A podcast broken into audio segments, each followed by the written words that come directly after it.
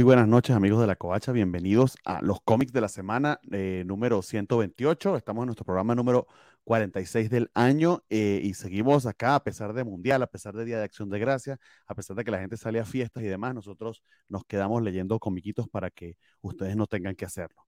Entonces, eh, acompáñenos porque esta es una semana interesante. Esta semana de Acción de Gracia agradecemos la presencia de Superman, la presencia de Tom King, de Star Wars, buenos indios de nuestro police. ¿Y por qué no vamos a agradecer también la, la, presencia de Batman? Porque, porque siempre, siempre es bueno más Batman, amigos. Entonces, si, si es que consigo el intro, lo pongo. Ah, sí, aquí está, amigos. Nos vemos.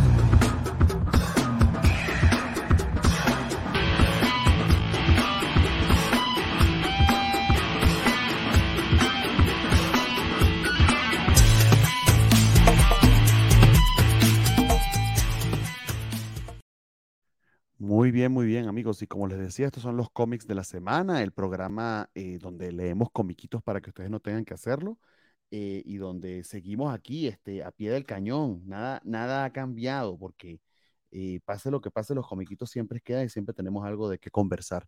Recuerden que estamos transmitiendo en simultáneo a través de Facebook, YouTube y Twitch y a su vez el recalentado por todos esos canales y por donde bien tengan escucharnos, ya sea la versión en audio o la versión en video.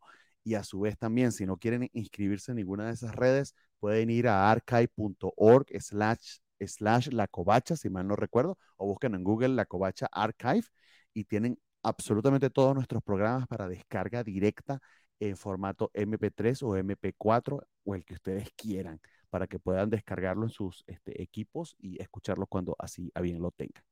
Muy bien, este, empiezo por presentar a quienes me acompañan eh, la noche de hoy, primeramente desde Ciudad de México.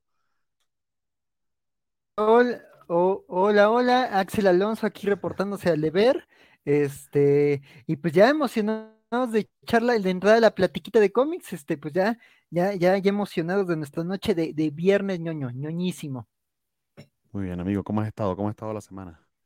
Bien, ocupada, pero bien, ahí este, ya, ya este, liberándome de, de, cositas, ya, ya, ya, ya tengo fecha para un trámite que me tuvo atareado todo el año y ya en diciembre, en diciembre voy a estar presentando ahí mi proyecto de titulación, que es un comiquito, entonces pues, pues ya, ah, ya, ya emocionado. sí, sí, sí. Qué bien. Muy bien, pues pensé que estabas preocupado por el mundial, pero veo que tienes otras preocupaciones más mejores. Pues ánimo, Argentina, vamos, tú puedes mañana. Exactamente. Se me, se, me, se me, fue el audio aquí de, lo, de los AirPods por, por andar prendiendo el iPad, pero mientras tanto vamos este, también eh, eh, saludando a quien nos acompaña a su vez también de Ciudad de México. Eh, quinta vez invitado por acá. Muy buenas noches, señores, ¿cómo estamos? Aquí listos para hablar de los comiquitos. Sí, señor. Eso es todo, Draco. ¿Cómo te ha ido? Bien, bien, no me quejo. Con oportunidad de leer harto comiquito bastante decente. Y ah, Dark Crisis. Ok. Eh, eh, lo, que, lo, que, lo que más me alegra es tu entusiasmo, amigo. Este, por acá también eh, en los comentarios nos acompaña el señor Luchamex. Este, saludos, estimados, espero que esté muy bien. Muchas gracias por acompañarnos. Este, y, bueno, quienes se puedan ir sumando, porque estamos empezando más temprano, sé que les está agarrando un poquito de sorpresa a algunos, pero si no tienen el recalentado, o si nos agarra más tarde, solamente retroceden la, la transmisión y nos ven desde el principio. Sí, los agarramos aquí cenando, ahí remojando el pan en chocolatito. Exactamente. si dice que aquí ya listo. Exactamente, si pueden ir a acompañarnos en, en Twitch, pues tanto, tanto mejor. Eh, y si yo mismo puedo ir a acompañarme en Twitch, tanto mejor porque no consigo la transmisión. Pero bueno, mientras tanto, amigos, pues para que sepan, eh, eh, está perdida el, la, la, la, sección de noticias. De esas se encarga fundamentalmente Valentín. Y bueno, no hay Valentín por ahora. Este, mándale muchos saludos a través de, de, su Twitter. Él debe estar por regresar pronto. No sé si la semana que viene o más adelante. Eso es un misterio aún, pero estén allí pendientes de, de saludar. Vayan y pregúntenle a Valentín, ¿qué está pasando? Exactamente. ¿Cuándo es que vienes? Ahí está Valentín Sí, oye, ahí está Valentín anda en las vacaciones, disfrutando la vida. Exactamente. Y nosotros aquí eh, haciéndole el quite. Pero bueno, amigo, entonces sin más dilación, empecemos con lo que nos atañe para que se nos haga eh, corto pero sabroso. Uy, uy, uy. Vamos directamente ah. con, con los cómics de DC, amigos. Ahí vamos.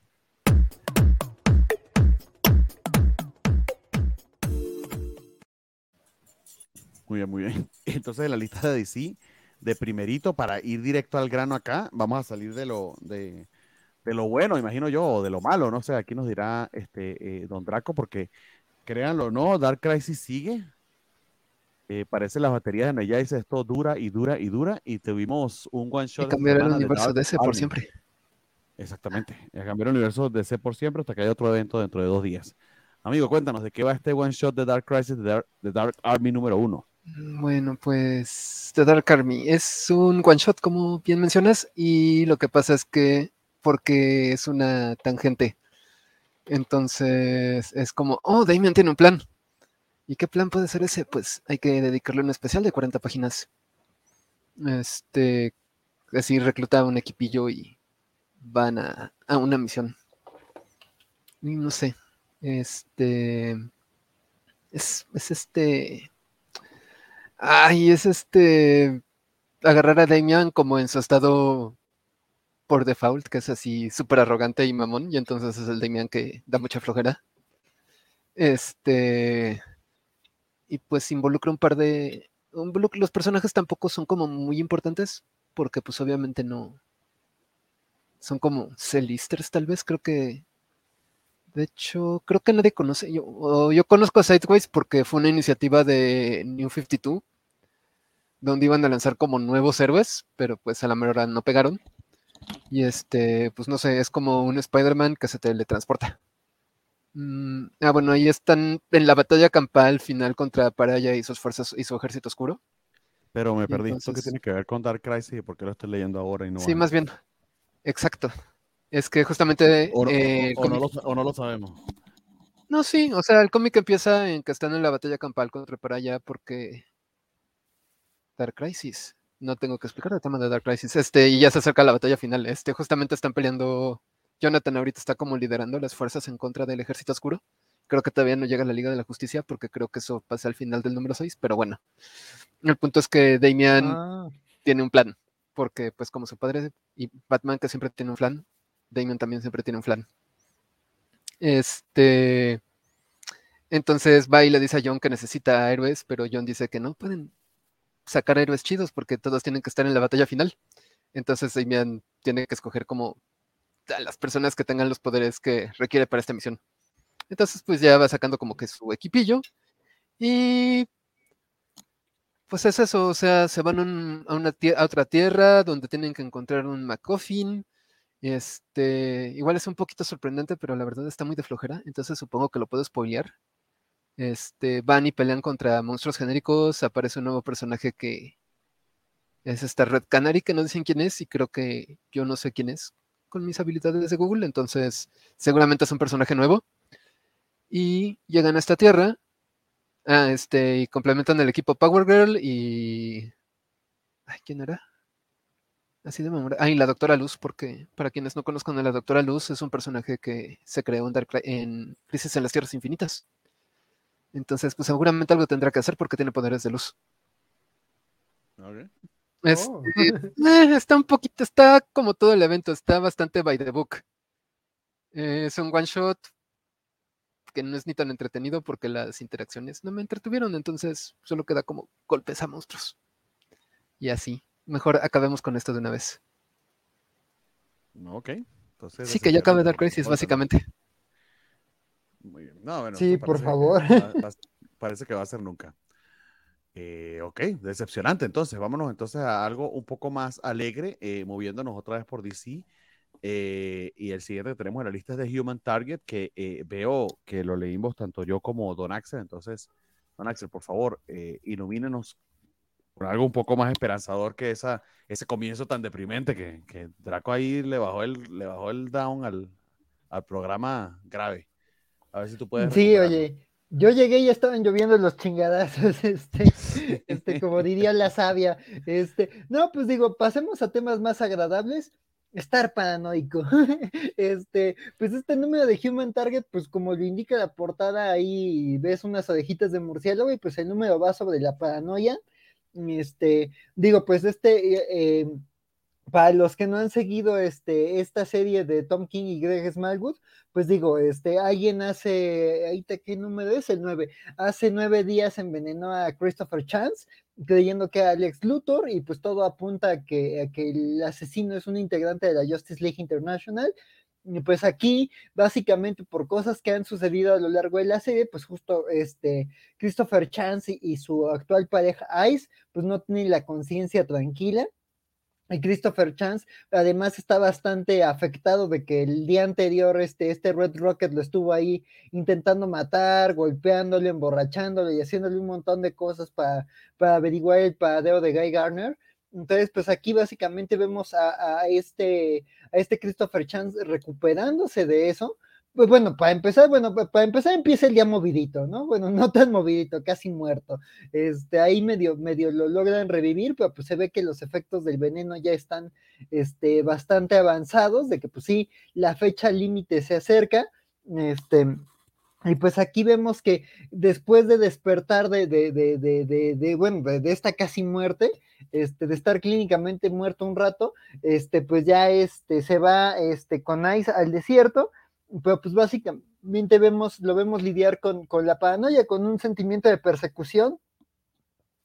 Y eso, digo, sin quemar el resto del número, eso es básicamente lo que pasa, ¿no? Aquí vemos cómo él y Ice este, hablan de sus sentimientos, de su relación, de, de, lo que tienen, pero pues también de lo que han hecho desde que, de, que, desde los días que han estado juntos.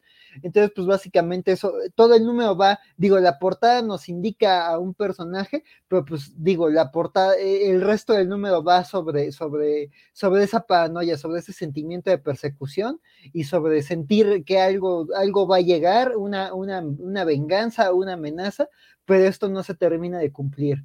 Entonces, pues digo, no es el número más, eh, eh, pues digo, ya, ya los que han leído series de 12 números de, de, Tom King, pues ya digo, saben más o menos de qué van los tiros, son números como muy temáticos, aquí el químico está muy claro, es un, una aventura por día o digamos una parte del caso por día, entonces pues eso digamos que está muy sujeto a eso, a que, a que pasen muchas cosas o no pasen muchas cosas, este, y aquí pues no es uno de los días más reveladores, pero seguimos viendo, aquí es más bien el estado emocional de Christopher y, y aquí siento que en este número vemos más acción e injerencia de Ice, ¿no? A veces le hemos visto como la fe fatal, a veces como la compañía leal, a veces como la víctima, porque pues también este misterio gira mucho en torno a ella, pero aquí la vemos como con alguien con agencia, alguien que, que sabe proteger a Christopher, que sabe dejar las cosas claras y que sabe también encararlo, ¿no? Entonces, pues digo, no es el, creo que no es el número más entretenido, pero sin duda es uno muy cumplidor y pues ya se acerca el final de esta serie.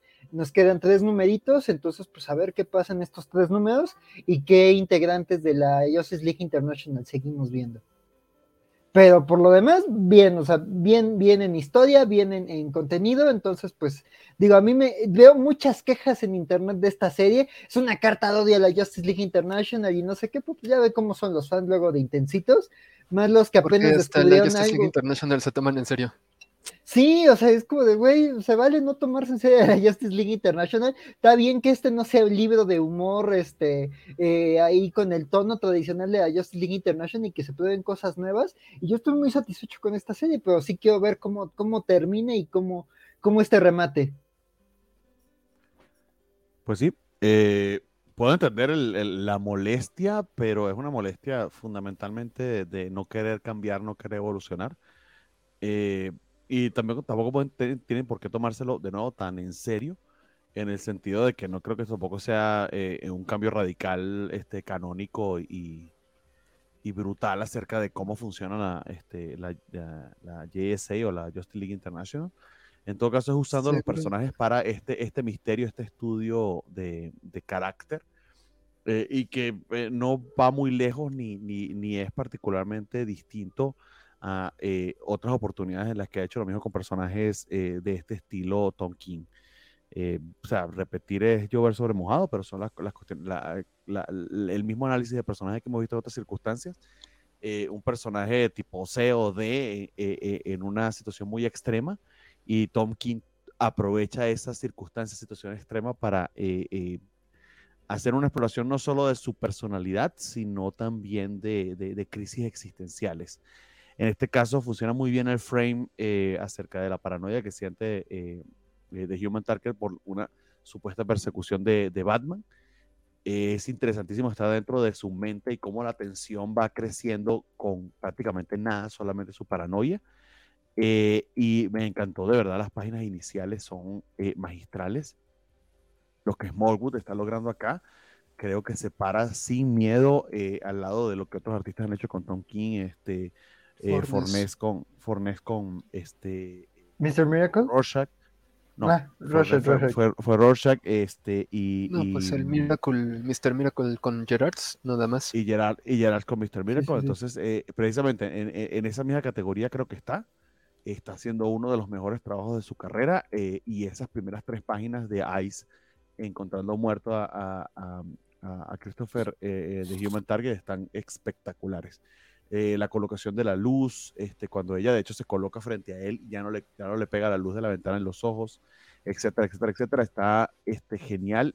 Y los pequeños cambios de expresión, pequeños y luego más grandes por la angustia que ella siente eh, al, al haberlo encontrado pues muerto, porque básicamente eso fue lo que pasó, lo encontró sin que su corazón latiera, están espectaculares. Entonces, eh, sigue siendo una obra muy, muy bien hecha, solamente por eso valdría la pena, pero además creo que tiene bastantes cosas interesantes que decir.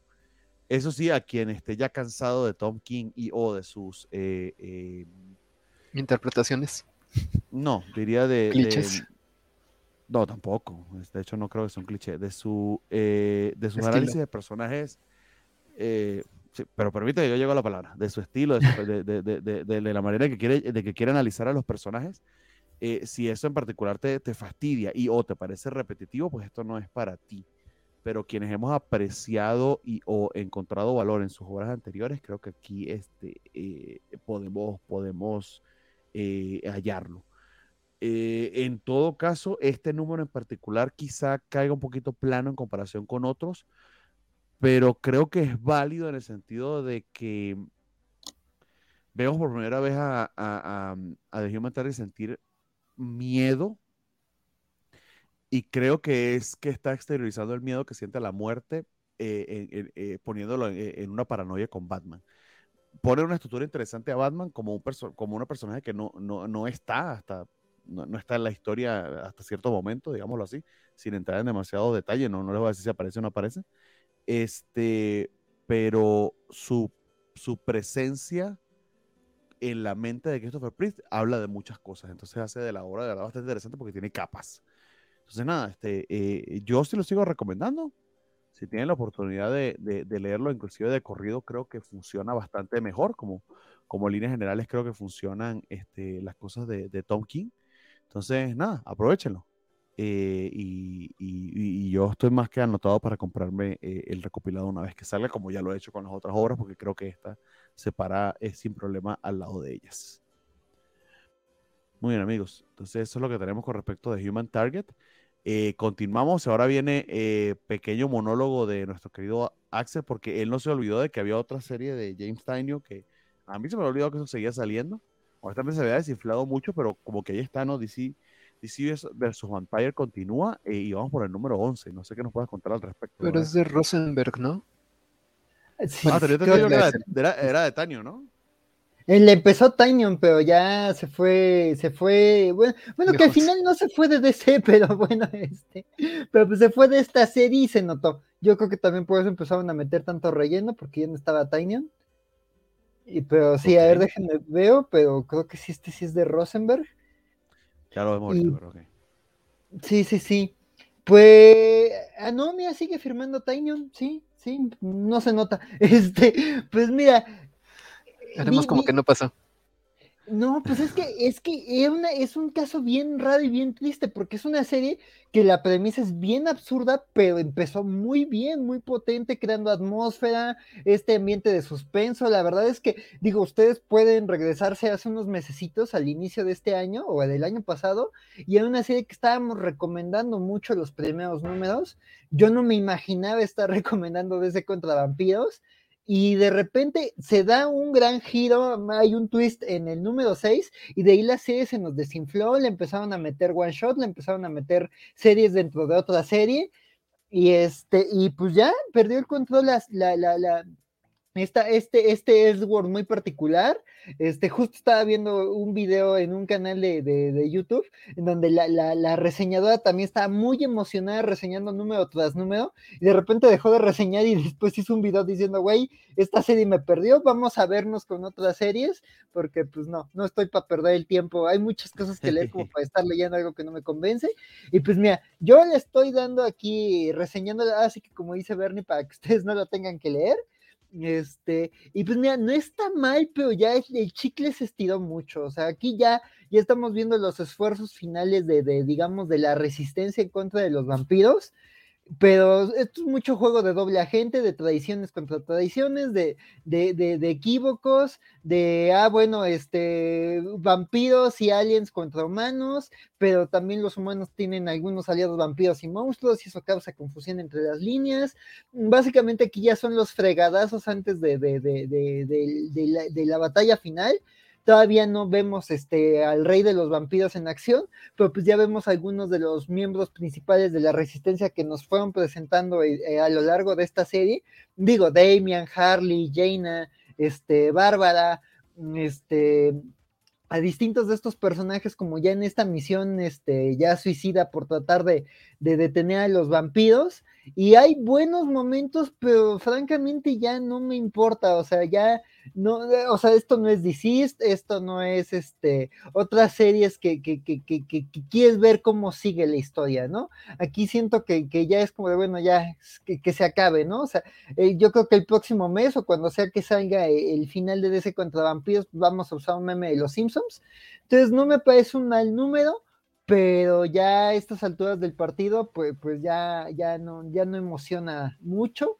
Y pues digo, aquí básicamente es, es eso, ¿no? Este, el último, el, el último ataque de, de, de, la humanidad en contra de los vampiros, pero no, no hay más que decir, digo, el arte ha mejorado mucho, eso sí, porque sí hubo unos números un poquito maletones, este, pero pero, ¿cómo se llama? Pero pues el guion no, no, no, ofrece nada más, digo, ya quedó muy lejos este, el misterio y la construcción de, de, de, de enigmas y, de, y la paranoia de, los primeros números, aquí ya son chingadazos y dobles agentes y traiciones, entonces pues, pues digo, si, si les gustan este tipo de historias, pues chéquensela, pero pues yo más bien les recomiendo este, el Live Vampire de, de Lemiller y Sorrentino que, se, que publicaron en los, en los nuevos 52, que, que me gustaba mucho, este, pero pues esta serie sí se me hizo una oportunidad desperdiciada y una serie que tristemente se desinfla medio camino.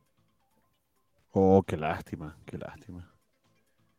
Pues sí, sí, sí, prometía. Sí prometía en su momento, pero sí, sí, sí, coincido contigo en que le pasó algo raro y no sabemos aún qué carajo fue.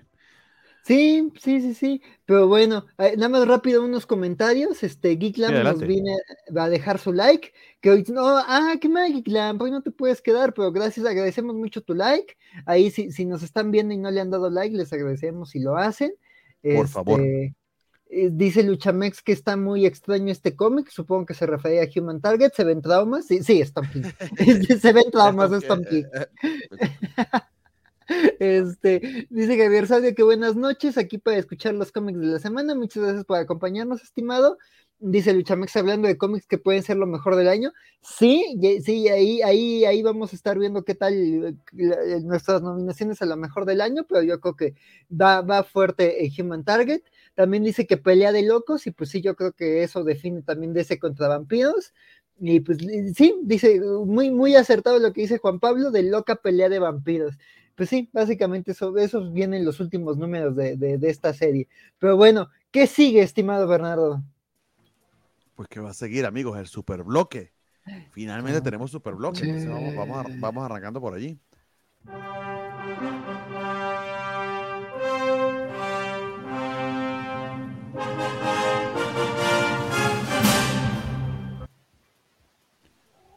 Ah, qué bonito, qué bueno que podamos poner ese bloque de vez en cuando. Y eso, señores, lo tenemos porque eh, el Action Comics número 1049 eh, fue publicado esta, esta semana y veo que eh, lo leyeron tanto Axel como el señor Draco Mega. Entonces, estimado Draco, cuéntanos de, de cómo estuvo Action Comics, que yo me lo perdí esta semana, no me dio chance de llegar. Bueno, pues abrupto final de arco, porque llegaron los nuevos dioses a querer reclamar el poder del niño y pues en este número termina esa pelea. Este, yo creo que más bien va a estar como bajito el tono hasta que en enero salga el mil, 1051. Sí, ¿no? 1049. Sí, sí, sí. sí. no sé qué vaya a pasar con el 1050.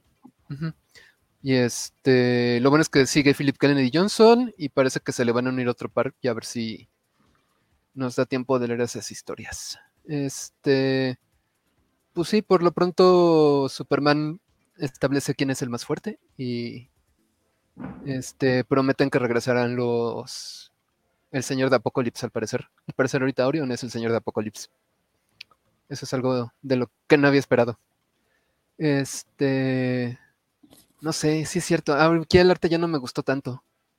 Sí está como muy muy exagerado en sus proporciones o no sé, como que no va con una historia de Superman. Pero no sé, ¿qué quiero agregar Axel? Ajá.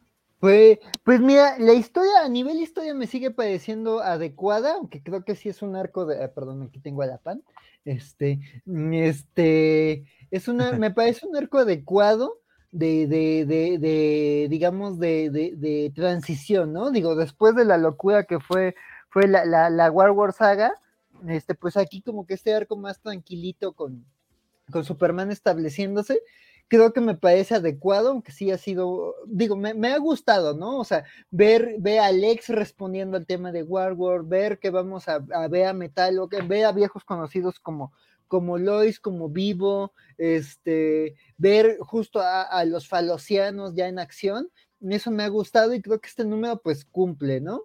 Este, digo, vemos que, que justo uno de los hijos adoptivos de, de, de, Superman, pues sí tiene, tiene este, este poder divino que, que, que obtuvo en Apocalypse, pero, digo, que obtuvo en War, pero descubrimos que pues es, es este, es ahí el poder de un, de un nuevo dios. Entonces, pues también el niño, digamos que vaya y, y, Superman no sabía que lo estaba ahí involucrando en movidas con los nuevos dioses. Entonces, este, el arco, pues, digo, esa, esa, esa trama se resuelve pues, muy sencilla, a Superman ahí ganándole a, a Orion y a Calibac, pero este, pero me, me, me, me, gusta lo que te promete, ¿no? O sea, digo, ya Phil Kennedy Johnson hablaba de que también la superfamilia se podía expandir no solo, digamos, biológicamente, sino a través del legado de Superman, y aquí vemos un poquito de eso, digo, tanto con estos niños que Superman dice, no, ustedes tienen derecho a vivir su vida, no están obligados a convertirse en nada que no quieran, y están bajo mi, mi custodia y mi protección, ¿no? Este, pero también hay un momento muy bonito con Warworld, este, que, que, pues ya vemos cómo, cómo, Superman, pues también el rol que él tiene, este, o lo que él ha resuelto con la, con la gente de, de Warworld, este, también me gusta cómo, cómo, digamos, sí literal, o sea, digo, metafórica y literalmente sí sirvió para una transformación de Superman Warworld, o sea, él, él mantuvo sus convicciones para, y, y, lo perdió todo, vimos que estuvo peleando sin poderes, pero el haber hecho lo correcto, pues también le, le, ayudó, ¿no? Hay una parte en donde Dios le dice, güey, sabemos que estuviste en Warworld, no tienes poder, estás debilitado, y él dice, no, pues, ¿qué crees? Que como resolvimos esto, pues hubo un sol blanco eh, en Warworld y pues tengo mis poderes a full, soy más poderoso que antes, y justo ahí sí coincido con Draco, el arte está raro, hay partes en donde digo, estos son nuevos poderes de Superman, o el artista hizo cosas raras, entonces sí, este Digo, si son nuevos poderes o nuevos usos como de cosas como la Super Flare, está bien, pero sí creo que el arte, eh, creo que en este arco sí le han batallado con el arte, ahí como que hemos visto un desfile de, de, de, de autores. Entonces, este, pues sí hay partes en donde no queda muy, muy adecuado, pero pues está, me parece una historia cumplidora Además, pues digo, el tema de Metal y del ex promete, y pues a ver a dónde, a dónde nos lleva el próximo año Phil Kennedy Johnson con, con Superman. Sí, es una, una lástima porque el artista es Mike Perkin, que honestamente es uno de mis artistas favoritos, sobre todo eh, su estilo muy scratchy, a mí se me hace muy interesante, pero ciertamente creo que no le queda este tipo de historias, o creo que lo está haciendo muy apresurado, quizá está rellenando algo, Recuerdo el número anterior que eh, había un error, o sea, literal se lo olvidó dibujarle una oreja vivo. Estaba como, como ahí, como Van Gogh. eh, y ni el colorista ni el tintador pudieron ayudarlo. Eh, y aquí viendo muy a bote pronto las escenas, creo que las escenas de interrogación con Metalo y Lex Luthor le quedaron mejor que esta batalla de Superman con, con los dioses, con los New Gods. Em, es, de verdad que está, está feita y no le hace, no le hace mucho favor al guion de Philip Kennedy Johnson. Y creo que esta etapa, desde el retorno de Clark, luego de la saga de Werewolf, ha, estado cojeando un tantito en la elección de artistas. Eh, ya sea porque quizá no dan la impresión de, este asunto cotidiano de superhéroes, ¿no? no van con el estilo de Superman. Ejemplo que tenía, creo que se llamaba Di Felici, no recuerdo, el artista que había dibujado de hecho Werewolf y que le quedaba muy bien el estilo de Werewolf por ser una historia épica estilo Conan, estilo gladiadores. El, ya cuando lo traes a la tierra, el estilo más eh, down to earth, más sencillo de las historias de Superman, como que no le queda. Eh, igual aquí con la elección de Mike, Perkins, de Mike Perkins, creo que es una elección extraña y creo que sí queda un tantito a deber, es una lástima. Pero nada, o sea, en todo caso, creo que la, la, historia, o esperaría que la historia siga estando igual de bien. No leí este número en particular, pero eh, veo que es continuación directa de la anterior, así que imagino que, que debe ser el caso. Entonces, muy bien. Eh, Tenemos más comentarios por allí, don Axel.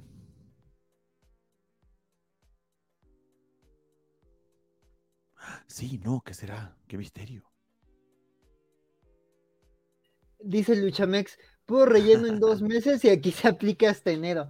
Pues mira, más que relleno, yo creo que son planteamientos, porque bajita la mano, o sea, Alex no ha dejado de actuar. Entonces sí, yo creo que aquí más bien es como que nos expliquen la situación de los niños y de los nuevos dioses y el tema del ex, o sea, de que el ex está haciendo unas cosas bien gandallas para tener de nuevo de su lado a, Metalo. Entonces yo creo que esas, aunque esas dos tramas no han sido particularmente espectaculares, yo creo que más bien es como de que Phil Kennedy Johnson está, dice, bueno, ya tuvimos Warworld, vamos con algo discretito estos meses y ya para que el año que viene se pongan buenos los super fregadazos. Está, básicamente está hilando y es todo este tema de Kal Returns, que de hecho está eh, unido hasta con el con, con Son of Kal de, de Tom Taylor. Muy bien, amigos. Eh, bueno, ya seguimos avanzando en DC. Tenemos poquito de DC esta semana. Al menos, eh, si, no se me, si no se me pasó nada que hayan leído los otros.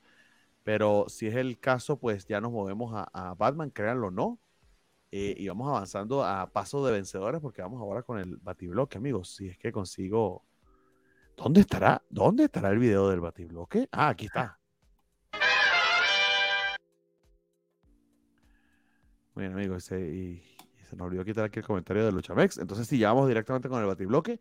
Y lo primero que tenemos para eso es eh, Team Drake Robin número 3, que veo que lo leímos tanto Axel como yo. Estimado, cuéntenos cómo va esta historia eh, del Robin favorito del señor Valentín García.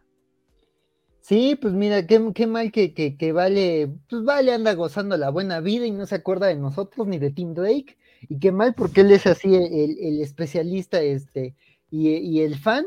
Este, pues mira, me está gustando que digo, eh, no había leído el número 2, así que hice catch up, de, los dos números. Entiendo las críticas de Vale que, le había hecho al 2. Este, pero mira, creo que, se, creo que es una serie entretenida, ligera, creo que, creo que, está interesante esto de, que justo sea el Robin detective, este, y pues que se está enfrentando a alguien que, que le está confrontando con eso, ¿no?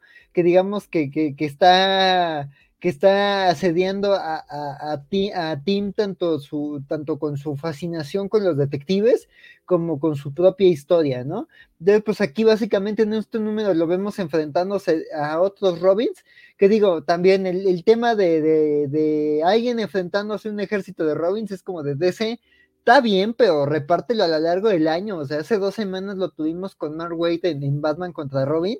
Entonces ahora lo tenemos con, con Tim Drake y es como de, oigan, diversifique, ¿no? Este, digo, está, está interesante el gimmick y cada Robin representa algo, pero este, pero sí, ¿no? Ya, ya creo que tan, tan junto que usen este recurso, pues sí cansa un poquito, ¿no? Este, digo, también, eh, eh, tanto Tim es muy diferente a Bruce, entonces, pues Tim, digamos que, que reflexiona cosas distintas y pelea de manera distinta contra otros Robins, entonces, pues digo, eso es como lo interesante, y pues aquí vemos también cómo, cómo está lidiando con la identidad de, de estos, de estos Robins, ¿no? No son cyborgs, no son eh, la batifamilia con la baba cerebral, tienen características muy particulares, este, que, que, que, evocan a un villano, este, de, ahí, bueno, un villano y a veces aliado de la Batifamilia. Entonces, digamos, es, es Tim lidiando con, con, con, esto, pero también vemos hay otros momentitos en donde lo vemos, pues justo que la gente de, de, de la Marina, ahí donde, donde vive Tim, este, pues sí, de la, de la zona costera de, de, Gótica, pues también tienen distintas opiniones de que, de que de que Robin ya, eh, digamos, tenga ahí su nueva base de operaciones. Vemos que hay gente que está a favor, vemos que hay gente que está en contra, y también vemos ahí una escena bastante cotorra, como de, de, de, de malentendidos, y, y ahí de, que Bernard le ayuda a Robin a ocultarse y a cuidarse y lo lleva a la casa de, de, Tim. Esa escena se me hizo linda, pero sí la sentí un poco forzada, así como de, hey, mira tú, te voy a meter al departamento de mi novio, no creo que tenga problema, y es como, jeje, si supieras, pero bueno, este, pero pues digo, es Bernard siendo un, un novio increíble, y es, digo que además aquí Tim como que eh, desde que empezó la serie tenía como dudas de qué somos, y aquí pues Bernard sin querer se lo responde, digo, sí, se me hizo como muy forzado un poquito, pero, pero digo, al final la escena funciona y pues digo, este, ahí es donde aquí Valentín está ya diciendo lo mucho que odia a Jane Nakamura y lo mucho que ama a Bernard, este, este, pero, ¿cómo se llama? Pero pues digo, eh, eh, está bonita esa dinámica que tienen estos dos chicos y además lo que le dice Bernard también, este, este, evocando esta primera historia de, de esta Fitzmartin, este, justo este, con, con Tim Drake y con Bernard, entonces, este, pues digo, siento, algo siento que le falta, o sea, como que me gusta cómo avanzó el misterio, este número 3 me gustó más que el número 2, este, pero todavía estoy esperando a ver cómo avanza el misterio porque siento que todavía no me termina de, de, de, de enganchar ni enloquecer. A pesar de que justo juega mucho con las historias de detective, que son historias que me gustan mucho, pero siento que habrá que ver cómo, cómo cierra esta Megan el, el arco, pero por el momento sigue siendo una serie muy interesante respecto al arte de, de, de esta, ¿cómo se llama? Esta, ay, Riley, Riley, Ro Riley Rosman. Riley Rosman, este, pues interesante, o sea, digo, sí, sé que es un arte muy peculiar y sí hay, hay rostros como a veces muy, muy, muy, muy peculiares que a veces pueden ser muy criticables, pero, la verdad es que creo que lo, lo, lo, interesante de ella es cómo compone las páginas. Si hay, si hay splash pages en donde más bien como que parece que estás poniendo fotos encima de una escena, justo como haría un detective. Entonces como que esa composición, ese tipo de composiciones me, me gustan mucho y siento que funcionan muy bien. Estos efectitos, ¿no? Como de poner los paneles, o sea, siguen siendo la narración, pero te, te, lo ponen como foto, entonces me gusta eso de que sí te mete como en la mentalidad del personaje y sí sientes que es una narración de acuerdo a Tim Drake. O sea, Tim Drake sí vería el mundo así, sí pelearía así viendo como de, bueno, estos son los perfiles, estas son las personas a las que me enfrento, estas son sus debilidades, sus fortalezas, además de que en esas escenas, digo, también el guion dice cosas muy bonitas de, de, la, de la, batifamilia, digo, me sorprende una en donde dice que Demian es su, su hermanito menor, y dije, ay, qué tierno, pero bueno, o sea, lo espero de Tim, pero pues no sé, digo, también sus primeras apariciones, pues no hay esa dinámica, pero pues dije, ah, está, encantador de que Tim ya considera a Demian su hermanito menor arrogante, pero, y, pero te digo, el arte creo que ahí es donde más funciona, pero en las partes donde ya ves como situaciones más mundanas y se centran como en los rostros, pues sí, se nota que es un estilo muy peculiar el de Rosmo, ¿no? Pero por lo demás, creo que es una serie que, que está interesante, que hay que darle la oportunidad y habrá que ver qué, qué, qué, qué tal sigue avanzando Tim Drake Robin. Pues sí, este, yo coincido, o sea, eh, sí entiendo, o mejor dicho, de los primeros dos números, eh, sí puedo decir que se sentía un poquito perdido el equipo. Me da la impresión de que ellos tenían eh, planeado esto para más números y se lo medio acortaron porque se sintió tanto apresurada la historia. Este tercer número, en todo caso, quizá no sufre, no sufre tantísimo de esa aceleración porque le era un poquito de pausa. Eh, y sobre todo esta exploración de, de, los Robins peleando contra Tim Drake, este, eh, haciéndolo enfrentar a, a, aquellas detalles de su personalidad que efectivamente pueden hacerlo dudar. Eh, por ejemplo, retarlo con que no es tan buen detective como Batman y nunca va a aparecérsele, que, que siempre fue un, eh, según Jason, fue un Robin de reemplazo porque él había muerto, etcétera, etcétera, etcétera. Y él mismo, la manera en que analiza las debilidades y capacidades de los otros eh, Robin también es bien interesante porque habla de su personalidad hiperanalítica y al mismo tiempo que no es algo de lo que se sienta particularmente orgulloso. Está un poco idiota la, la, interacción con, con, Bernard en el sentido de que es difícil de creer que Bernard no vea que eh, literal es, eh, es, su novio con unos antifaces. Eso sencillamente siempre en, en, la cuestión de los superhéroes va a ser difícil de creer. Es algo que tienes que asumir y ya. Este, pero estaba bonito, estaba cotorro, como en cualquier otra interacción que hayan tenido similar, no sé, Mary Jane con Spider-Man, que antes que supiera que era Peter Parker. Ah, está gracioso.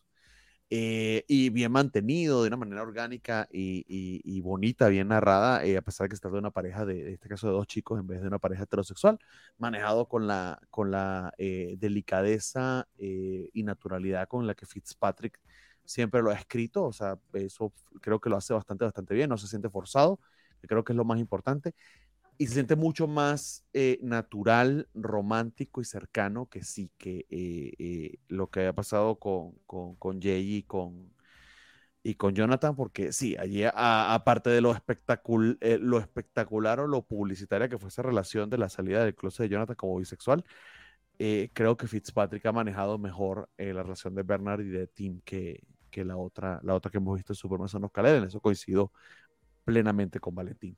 Creo que sigue siendo bastante, bastante divertido. El estilo de Rosmo es el estilo de Rosmo. O sea, te gusta o lo detesta. Creo que bastante, en ese caso, eh, bastante eh, controversial. No creo que esté fallando, sino más bien es un tema como que de guion en algunas oportunidades que se siente apresurado, sobre todo en el primer y segundo número. Aquí el misterio, eh, de hecho, medio nos lo revelan al final y cayó un tanto plano porque no le construyeron creo que no le construyeron la, mm, e, el ritmo que necesitaba para que tuviese el impacto que, esperaban al final de este número. Pero independientemente de eso, creo que de corrido puede que muchas de esas cosas se perdonen. Entonces vamos a ver qué tal, cómo, cómo termina de, desarrollarse, pero por ahora, eh, bien, bastante bien. Entonces, muy bien amigos, con eso tenemos con Team Drake eh, eh, número 1066 y terminamos precisamente con eh, Detective Comics, perdón, eh, Steve Drake número 3 eh, y vamos con Detective Comics número 1066, que yo honestamente le perdí la, la, pista a esto una vez que se fue Mariko Tamaki, la, la, la etapa de, de, de, Rambi, no la he estado siguiendo mucho, pero cuéntame si me he estado equivocando, amigos, se debería hacer el catch up, ¿cómo van este, Rambi y, y no me acuerdo quién está acompañando a Rami, se me olvidó el nombre del, artista, que sé que es un español. Ay, yo tampoco me acuerdo. ah, mal hecho, y fue el que lo leyó. Pero bueno, ahorita lo buscamos. Entonces, ¿cómo va Atlético 1066, estimado? A ver, un momentito, es, perdón, es que está, estaba buscando las portadas.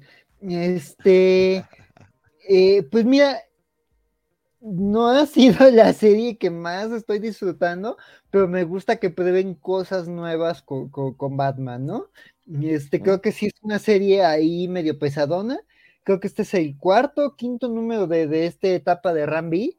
Y digo, se, se, ve que quiere probar cosas nuevas, de llevar el personaje a nuevos rumbos, pero también creo que sí, este, sí, en ese probar cosas nuevas, pues sí se puede ir como por un tono más pesado, ¿no? O sea, aquí vemos, digo, afortunadamente en este número creo que ya aquí ya están encendidas las cosas, o sea, ya los actores y digamos el misterio y, los actores tangenciales ya están planteados.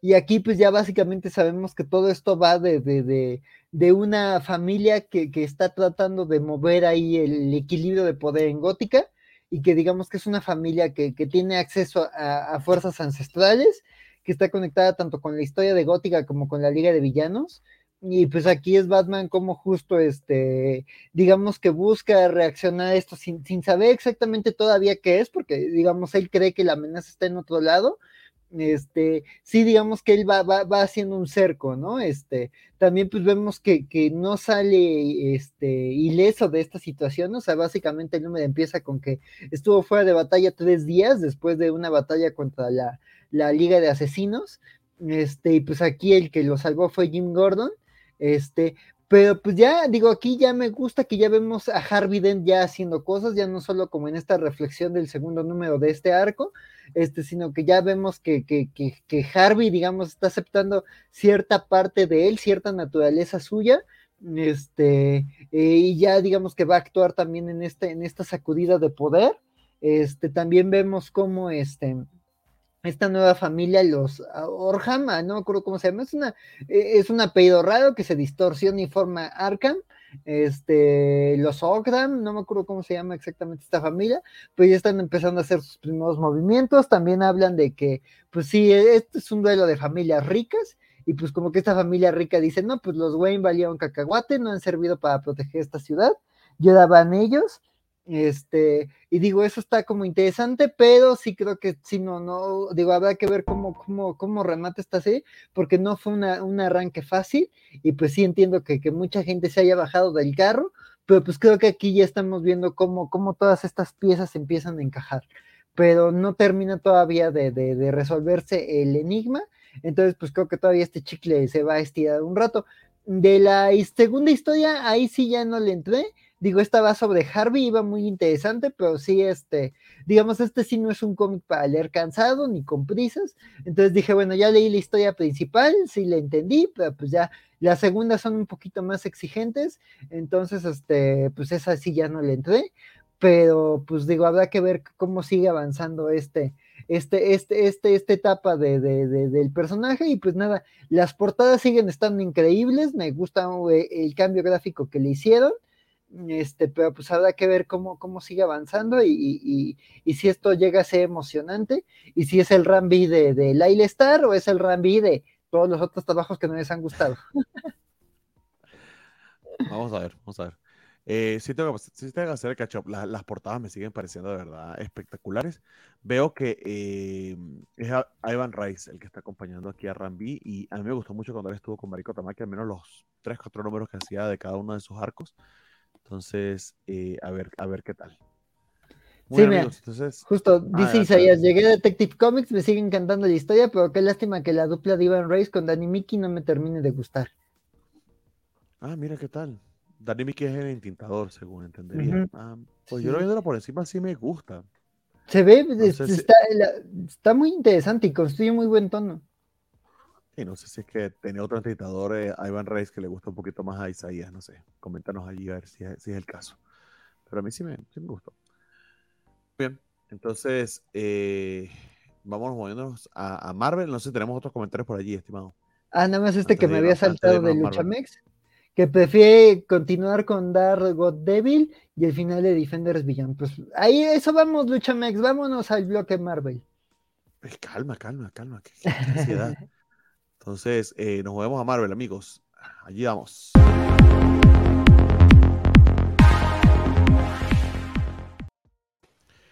Muy bien, y para empezar Marvel, precisamente con, con, con, algo que no tiene nada que ver con Marvel, pero, o bueno, sí tiene que ver con Marvel, pero no es exactamente sus personajes. Vamos a leer un comiquito de Star Wars, eh, eh, eh que es Star Wars Yoda. Entonces, eh, no sé si ya tú estás por allí, estimado, para que comencemos por ese. ¿Quién? Si ya tú hiciste para que comiencen por ese. Si eras tú, Ah, yo, yo ya estoy listo. Ah, listo, perfecto. Entonces vamos con Star Wars Yoda, por favor. Coméntanos de qué, de qué, de qué estuvo, cómo estuvo. Sí, mira, pues lo primero que tengo que decir es que si son fans de Grogu y Yoda chiquito, pues se van a estar muy decepcionados porque este es el Yoda de toda la vida. Este, este, no, este es el Yoda viejito, el Yoda disléxico de toda la vida. Este, y pues mira, me, pues mira, me pareció un medio cumplidor, o sea, eso sí hay que decirlo, o sea, digo, los, digo, ya hemos hablado de eso, de que los cómics de la semana, pues luego no leemos muchos cómics de Star Wars, porque pues luego llega David Filoni y dice, no, sabes que esto nunca ocurrió, y pues dices, bueno, ya, ya para qué, ¿no? Este, este, digo que aún así ha habido cómics muy interesantes, digo, lo que hicieron Keon Gillen, Jason Adam, Charles Hole, este, tienen ahí este, cosas interesantes en los cómics de Star Wars, ya sea la serie principal o la de, la de Vader, este, bueno, hay Spudrier con Doctor Afra y todo esto, este, pero pues este es una historia, digo, eh, no, no hay las grandes revelaciones, no hay los grandes misterios, si, si, digo, este, si les gustó ver a esta, ay, ¿cómo se llama? Bueno, esta alienígena de la raza de Yoda en Tales of the Jedi, pues, pues bien, pero aquí no hay muchas respuestas de eso. Aquí es más bien como una historia tipo Clone Wars, más bien como de, de, revisar pasajes en la historia de los Jedi y de justo estas historias cuando el consejo estaba en su mejor momento. Este, y pues aquí vemos justo un pequeño planeta que, que, que, que unos niñitos están ahí saqueando tecnología y tratando de usarla. Este, y pues es, es un planeta que es atacado por saqueadores. Eh, los niños activan una baliza que, que, llega hasta Kudusant y pues Yoda decide ir en persona a defenderlos y pues ahora Yoda dice, no sabes qué, me voy, a, yo soy el nuevo protector de este planeta. Digo, eh, es una historia muy sencilla, no hay grandes revelaciones, no hay grandes giros. Este, este, ¿cómo se llama? Aquí no se nos revela quién es el papá de Grogu. Este, entonces, pues en eso sí, no, no, no hay que exigirle mucho. Este, eh, pero pues está cumplida, o sea, está bonito ver como justo, sobre todo Yoda, que es como de los Jedi que, que, que, que, viendo las películas y las series, pues podemos este, este, este, culpar de, de, de, de la, la, caída de la Orden Jedi, justo por descuidar su, su, conexión con la gente, con este... Por, por burocráticos. Por, por burocráticos y arrogantes, pues justo aquí vemos eso, ¿no? Un Yoda que no es eso, un Yoda, que además digo, a mí eso sí se me hizo como muy raro, o sea, como de activa una señal y llega hasta Coruscant, o sea, es como de, pudo haber pasado por 20 lugares de la galaxia antes. La fuerza es misteriosa. Pero justo, justo, justo llega Coruscant y justo, justo en vez de un Jedi o ahí un Padawan random, justo el mero, mero Yoda dice, voy. Entonces, pues sí, está muy gratuito todo eso. Pero pues digo, también sirve para ver a Yoda lucirse, ¿no? Me recordó justo el primer episodio de Clone Wars, este, ahí con Yoda luciéndose y siendo como muy chistosito y el duendecito bondadoso, este, este, pero pues promete que van a seguir los fregadazos con estos, este, mercenarios, pero pues digo, no es una serie que particularmente revolucionaria, entonces pues digo, es comprensible que no la quieran leer, también creo que este, este es de estas series en donde pues sí, aquí no va a haber mucho que le mueva a Filoni, porque pues tampoco pasa gran cosa, ni tiene las grandes revelaciones, pero pues está simpaticona. Pero si le tienen cariño al, enano verde, pues está interesante verlo ahí en sus momentos de, esplendor. Pero si no, pues no afecten absolutamente nada, no es la, gran lectura de Star Wars. Hay otras cosas como más relevantes este, este, este, para, para leer en este universo. Este, pero pues se deja leer, se deja leer. Entonces, pues, pues eso, eh, sí, yo, yo tuve la oportunidad de leerla y, coincido contigo en que no sería tan benevolente, me parece completamente inútil y mediocre. Eh, tendrías que ser muy, muy fan del personaje para gastar dinero en esto, pero y aún así creo que te dejaría decepcionado. Eh, porque hasta ahora no está profundizando en nada que no sepamos de Yoda, primero, y segundo, la misma manera en que está construida la historia es de estúpida a sin sentido literal es esto, está esta gente atrapada, eh, eh, victimizada como cualquier otro, no sé, eh, villa abandonada en la galaxia, olvidada por los Jedi que están más pendientes de andar protegiendo a senadores poderosos, sobre todo senadores que van a, que están confabulando para romper el orden de toda la galaxia, en vez de estar protegiendo a la gente común. Y por alguna razón es justamente a, esta gente a la que a la que sí deciden hacerle caso por, por puro serendipity, porque la historia sí lo necesita. Entonces, difícil de creer, difícil de creer el, el, el, sacrificio de Yoda, honestamente, de quedarse allí. Pero pareciera que está atado con su tiempo en Dagoba, entonces vamos a ver si eventualmente lo explica, pero este primer número no tanto. En todo caso, la portada de Phil Noto estaba bonita. Entonces, si eres muy fan de Yoda, quizá darle una oportunidad, diría yo, pero no es nada particularmente sorprendente ni, ni notorio, honestamente. Muy bien, amigos. Este, vamos moviéndonos a Doctor Strange Fall, Fall, Sunrise, que veo que es la primera de Marvel que leyó nuestro este, querido eh, Draco. Entonces, Draco, no sé si nos comentas eh, qué te pareció esta historia de Tradpur. Así es, pues está muy bonito, me gustó mucho. Lo que pasa es que lo escribe, bueno, dibuja y escribe este Tradmur que igual no es muy conocido, pero escribió también la balada de Luther Strode. Es un cómic de Image donde se hizo lucir con su estilo. Es como una especie de Goku, este Luther Strode. Pero bueno, eh, no sé, este hombre tiene un arte, un estilo de arte muy particular que no es para nada como el tipo de arte que ves en un cómic de Marvel de superhéroes normalmente. Entonces le queda muy bien a Doctor Strange porque es bastante psicodélico. Es este. Y es como una travesía en un mundo de magia y hechicería. Ah, el problema, el único pero que le pondría es que no está muy clara la trama, porque Doctor Strange despierta algo confundido. Y este, de hecho, al principio piensa que está muerto. Entonces no sé si eso lo quiera notar con que, de hecho, ahorita el Doctor Strange está muerto, no sé cómo se murió. No sé cuándo regresará, seguramente no tardará mucho. Este, pero pues por lo pronto tenemos esta miniserie que pues simplemente el uso de los colores, este, las formas tienen, me gusta mucho porque hace mucho storytelling. Igual al final hay una batalla que se ve bastante bien. Pero pues sí es como un estilo muy particular. Tiene como esta, este estilo del peinado del Doctor Strange que nunca se ha visto, que pues es como jugar con la geometría. Este, así un poco más adelante. Bueno, y además es como, bueno, aquí despierta y está peleando con un monstruo y el monstruo pues, tiene un diseño muy padre y a la hora de cómo hacer la, los conjuros y la hechicería, es un arte, el arte se ve bastante, se aprecia muy bien. Este, no sé, me gusta ese tipo de, de experimento. Mm, ¿Cómo os puedo decir? Pues este. Se ve que el Doctor Strange está en una quest, pero no sabe muy bien cuál es la quest al principio. O sea, como que primero se pelea con este monstruo, luego empieza a caminar por el paisaje, eventualmente llega a una ciudad y pues habrá que ver a dónde, dónde termina. Y así. Muy bien. Pues sí, este, eh, está, está muy padre, me gusta mucho, es muy disfrutable leerlo porque el arte es muy bonito. Eh, coincido en que el arte está espectacular, el estilo de Tradmur es realmente único.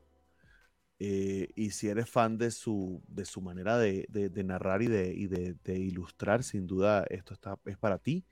Más si peca de, eh, de demasiado estilo con una sustancia pretenciosa, pero creo que en el fondo medio hueca, al menos en, en base a este primer número. Sencillamente es muy difícil porque eh, es muy difícil por, y por, o mejor dicho, casi imposible entender de qué trata esto. No hace ningún esfuerzo Transmur por explicártelo.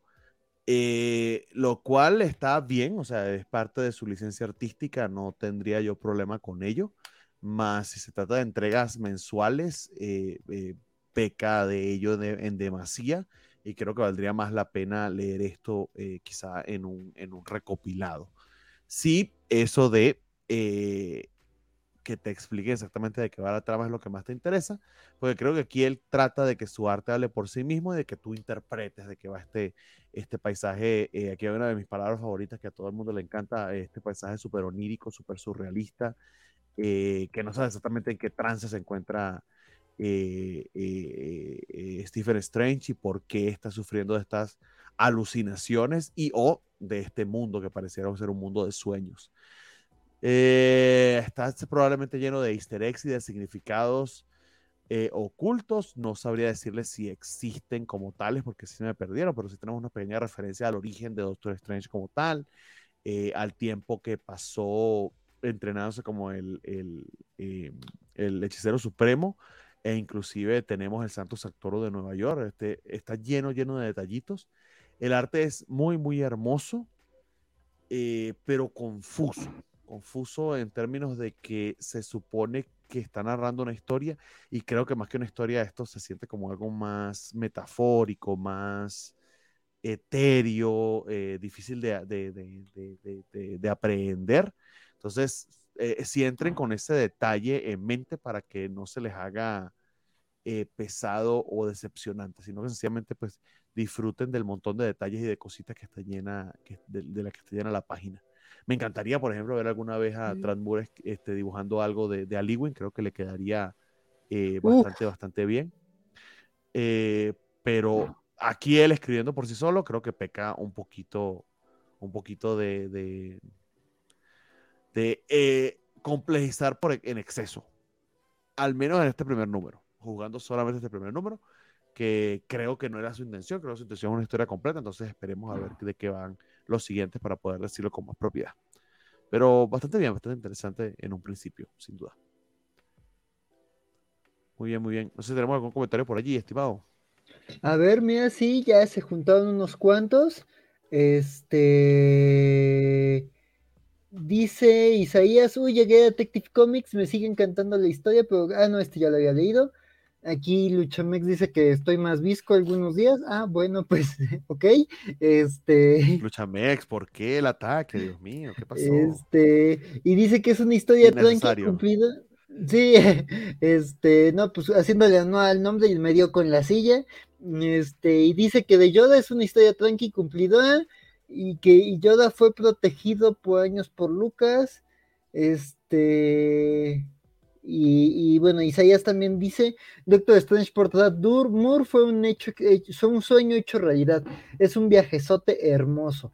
No, pues sí, sí, sí. Mira, mira, mira a mí que me gustan los cómics locochones, pues sí, a ver, a ver, mira, este ya no llegué, pero pues a ver si lo ven estos días con más calmita. Este, dice, les recomiendo un cómic de la maratón de cómics de la semana desde abril hasta ahorita. Ay, Luchamex, pues si tú nos financias los gastos de la vida, porque pues uno tiene que trabajar y por eso no podemos estar leyendo tantos cómics, pero si, si nos patrocinas, pues está ahí interesante. ¿eh? Ese es el sueño, vivir de leer cómics todo el tiempo. Nos vendemos, nos vendemos. Nos vendemos, sí, sí, sí, pues como, como, ah, como es la cultura de, de, de, Twitch o de, o de otras redes, mira, usted mientras me aviente dinero, adelante. Este, y dice la covacha, ya saben, 20 y 10 y WhatsApp. Ah, ok. no te entendí lo chamex, pero bueno, este, este, esos son los comentarios. Este. Vamos, vamos, entonces con el siguiente que es eh, Miracle Man, que esto continúa eh, y yo no he hecho el catch up que dije que lo iba a hacer. Eh, pero bueno, mientras eh, cumplo con las promesas que hago y no, y no, y no termino de, cumplir, no sé si nos cuentas, don Axel, de qué te pareció este número.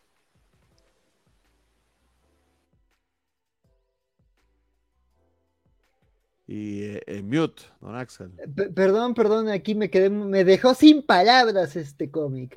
Este, es el efecto de, de, Buckingham y de Gaiman.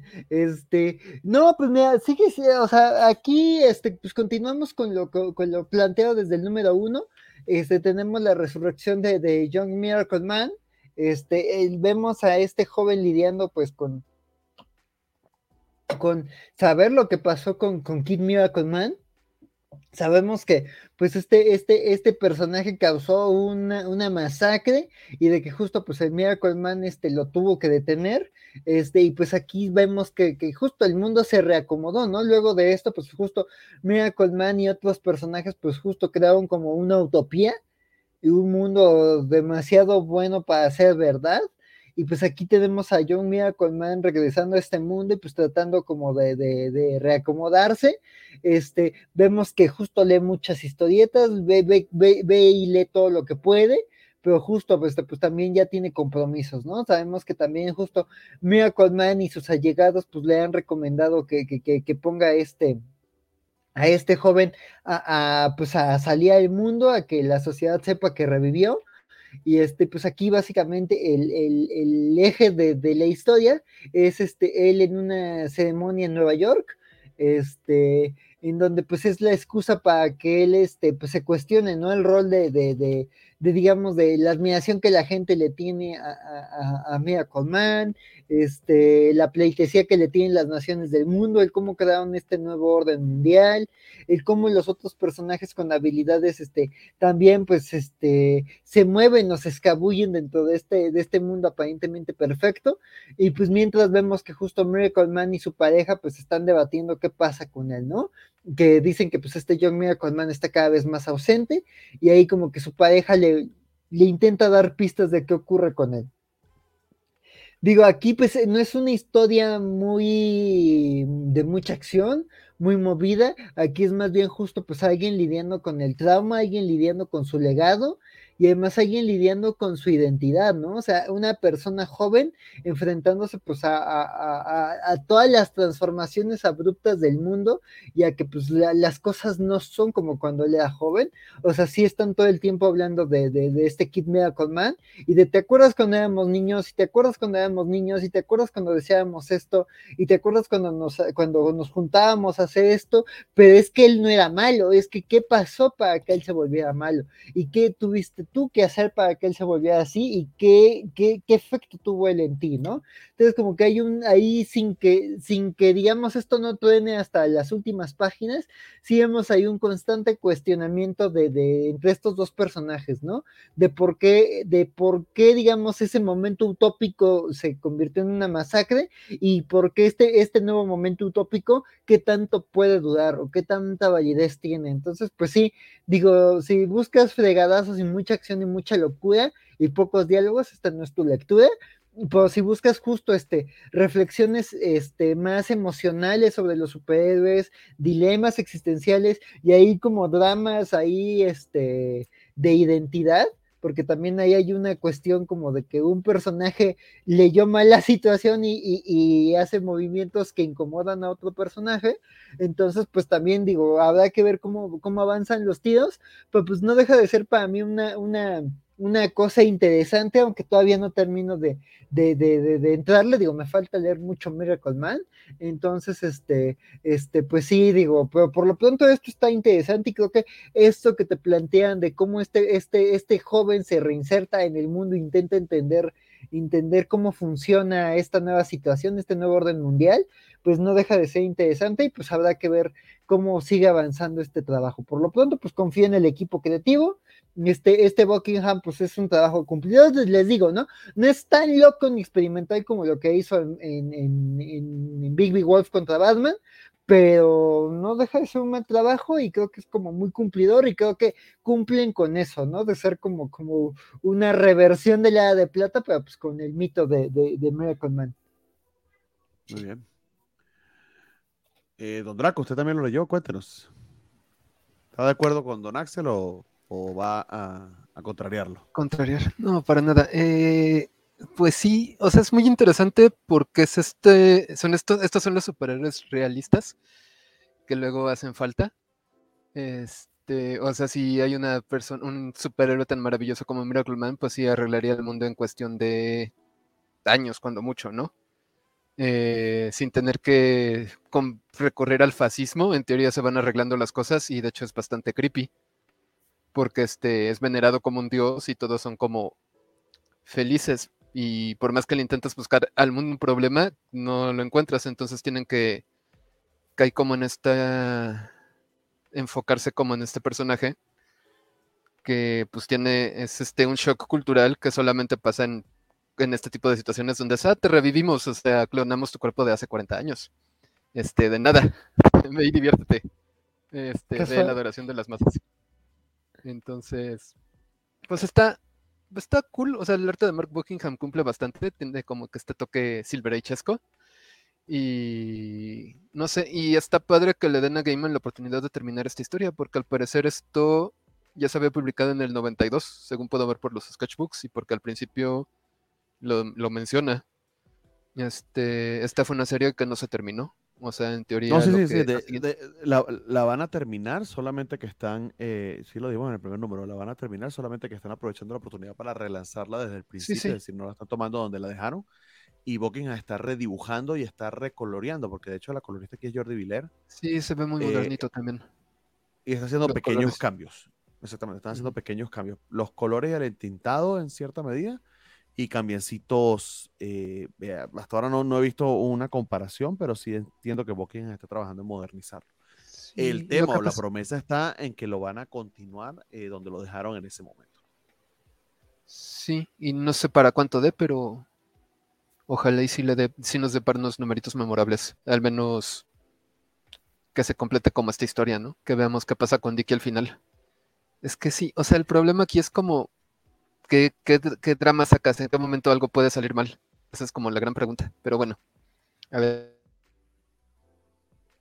Sí, exactamente. Esa es la, esa es la idea en, línea, en líneas generales. Muy bien, amigos. Entonces, eh, dejamos hasta allá a, Miracle Man y nos movemos ahora a, hablar de nuestro querido eh, Daredevil, eh, que esta la leí yo. Entonces, si me permiten, mientras la, mientras la abro para que podamos hablar de ella, eh, eh, eh, si es que la consigo. Pero lo chido de este Daredevil es que finalmente volvió Checheto, que había estado una pausa de como de tres números y que honestamente había, hecho, había hecho bastante, bastante falta. Permítanme para poner esto acá y poder compartirles la, pantalla. Un momento, por favor, ténganme paciencia, estamos haciendo muchas cosas. Adelante, adelante. Mira, pues, ah, bueno, ya, listo. No, no, adelante, adelante. sea, que algo que decir lo decimos, porque de hecho me equivoqué, esto no es el número. Este... Ah, bueno, mientras leemos comentarios, este, y ahí hacemos platiquita de sobremesa para darle a ver mi tiempo, ahí que busque la portada con calmita, que no se nos equivoque el muchacho. Este, porque además la portada sí está bien padre, y dice Luchamex, cuando digo ya saben, son efectos alucinógenos que algunos dibujantes los hacen bien, otros no. Y pues sí, justo, pues ahí te vamos a, hablar de Defenders Beyond, entonces, pues ese, ese tipo de, de, de, arte muy locochón. Este, pues sí, hay artistas que les queda lo alucinógeno y otros no este, mucha reversión y mucho cuestionamiento, dice Luchamex, y también dice, entre clones, tratos con Mephisto, revivirlos, que así siempre es la vida de los superhéroes en todas las compañías. Pues sí, sí, no, no, no, no, y por eso hay cómics como, como Astro City que sí hablan de, de cómo sería la vida en un mundo de superhéroes, porque pasa de todo, de tocho modocho. Y pues hablando de matrimonios raros y pactos con el diablo y cosas así de locas, pues ahora sí, arráncate, Bernie, con Daredevil. Eh, pues sí, tenemos a Daredevil eh, y la primera revelación de este número, que es spoiler del anterior, pero bueno, según nuestra política, ya pasado el número anterior podemos revelarlo. Es que efectivamente sí, el señor este, Matt Murdock se casó con la señorita Electra Nachos, eh, ahora son marido y mujer, en la ceremonia más rara y menos romántica de jamás vista.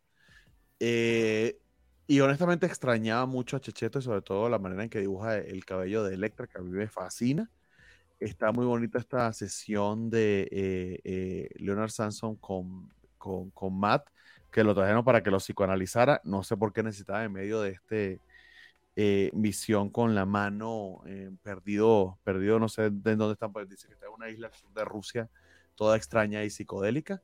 No sé por qué necesitan traer su psicólogo, pero bueno, lo trajeron para que tengamos estas introspecciones y que los efectos de ellos ya designados como el rey y la reina de The Hand está trayendo efectos físicos al resto de, los, de las personas que los acompañaron para formar parte de la organización, incluidos este, eh, este detective que se me olvidó el nombre, eh, que lo habíamos visto desde el principio de la serie, y Foggy, que está pudiendo ahora este, saltar y, hacer este, cosas medio sobrehumanas, afectados por la magia de The Hand.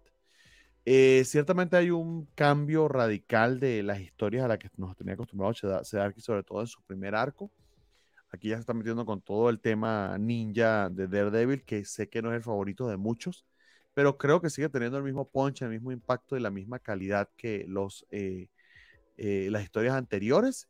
E inclusive está trayendo tramas que se habían quedado sin desarrollar o sin explorar del todo también esas series anteriores. Entonces, yo creo que sigue está dando bastante, bastante bien. En particular, Checheto está maravilloso este número. A mí me gustó un montón. Eh, y es una lástima que eh, el schedule se le haga pesado, porque sería este, espectacular poder tenerlo a él en todos los números, pero imagino que eso implicaría rechazos que, que Marvel pues no le interesan mucho. No sé a ti, Don Axel, ¿qué te pareció este quinto número de, del Daredevil segundo round de Chip Zdarsky? Pues mira, creo que, pues sí me parece, creo que muy distinto al, al tono de la serie anterior pero están muy comprometidos con este arco de, de, Fist contra The Hand. Y pues me, me, me, no me enloqueció este número, o sea, no me pareció un mal número.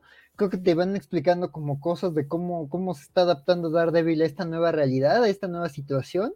Este, eh, justo creo que el tema de, de, de, tener al Doc Samson ahí, este, terapeándolo, pues es también como que él, sus contrapesos, ¿no? Digo, cuando la última vez que dirigió una organización secreta de ninjas, pues fue poseído ahí por la bestia y hizo un relajo en Nueva York, entonces pues ahí es como de, no, primero voy a terapia, ¿no? Eh, rezar, solo rezar no resuelve mucho, este, este, hablar ahí con un cura random como en la serie, este, entonces, este, este, pues digo, está interesante. Además, también me pareció como llamativo esto de, de que todos, incluyendo Foggy y, y el otro amigo de, de Matt, este, ya obtuvieron ahí como super fuerza gracias a que se casaron. Y yo de, pues mira, ojalá así fueran las bodas, ¿no? Que uno acaba con un power up después de que los amigos este, este, se casan y se dan pastel. este, pero, pero, sí, ¿no? Digo, aquí no hubo pastel, pero hubo superpoderes, me parece un buen trato, mejor que una mesa de dulces. Este, pero, pero sí, digamos, el resto de la trama, eh, digo, redondea un poquito el tema de Gold y todo esto, pero ese, ese cliffhanger final, primero me recordó a la serie de Shang-Chi, que dije, oh, esto ya lo vimos con Shang-Chi, este, pero, mm. ajá, sí, sí, pero dije, bueno, a ver, habrá que ver qué tal, ¿no? Digo, como sea, pues dices, o acaba en otro evento, guerra de superhéroes, o este, o acaba con, bueno, confiamos en ti, somos amigos, nos vamos.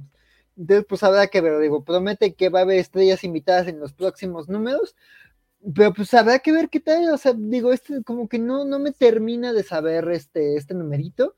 Digo, me gustó, por ejemplo, más este, la aparición de Daredevil en el número de Punisher, que era como una confrontación directa de esto es lo que pasa cuando lideras una organización y qué onda con The Hand. Y aquí como que todavía no termino, digo, me parece más fascinante y me parece creo que más interesante lo planteado por Chip que por lo de Jason Aaron, pero pero todavía no termino de agarrarle cariño a esta etapa, ni todo, ni, ni, ni termino de quedarme en todo el tema de, de, de, del puño. Entonces, pues habrá que ver qué tal avanza. Eso sí, la portada está hermosa, eso que ni qué. Pues sí, exactamente. Eh, vamos a ver qué tal, cómo, cómo avanza. Muy bien, el siguiente que tenemos en la lista es nuestro querido eh, Friendly Neighborhood Spider-Man. Entonces, vamos a hablar del bloque arácnido, ¿no? Porque no, no, no, no he estado poniendo los, los, los videitos, entonces para aprovechar la oportunidad. Ahí vamos.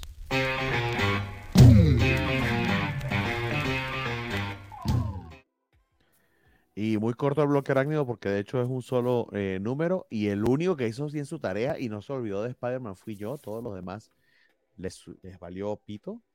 Eh, mal hecho, pero bueno. Eh, Estaba, vale, ya regresará. No, pero, pero estamos nosotros, amigos. Tenemos que, tenemos que poder dar la talla, porque si no. Pero bueno, eh, en todo caso, este. Y si, si consigo el número, se los muestro, amigos.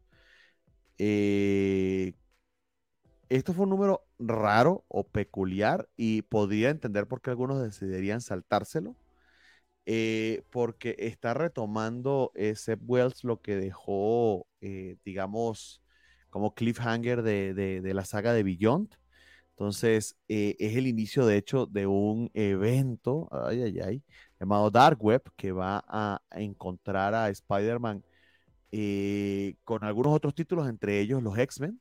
De hecho, dicen o no, nos promete el editor que está inclusive armado este evento similar a, Inferno. Que no sé a cuánta gente le gustó Inferno, pero en fin, no sé si sea algo bueno eh, que emular y menos en Spider-Man, pero bueno, allí lo tienen. Porque la clásica de los hombres X. Pero bueno, ya veremos. Mm, eh, bueno, clásica, pero no sé cuántos la adoren. Pero bueno, en todo caso, eh, ¿por qué está basado en Inferno? Porque eh, aquí hay una idea interesante que tiene Seth Wells, que no es que es particularmente original, pero para decírselo muy, muy rápidamente, es básicamente la idea de que entre clones nos entendemos y nos queremos.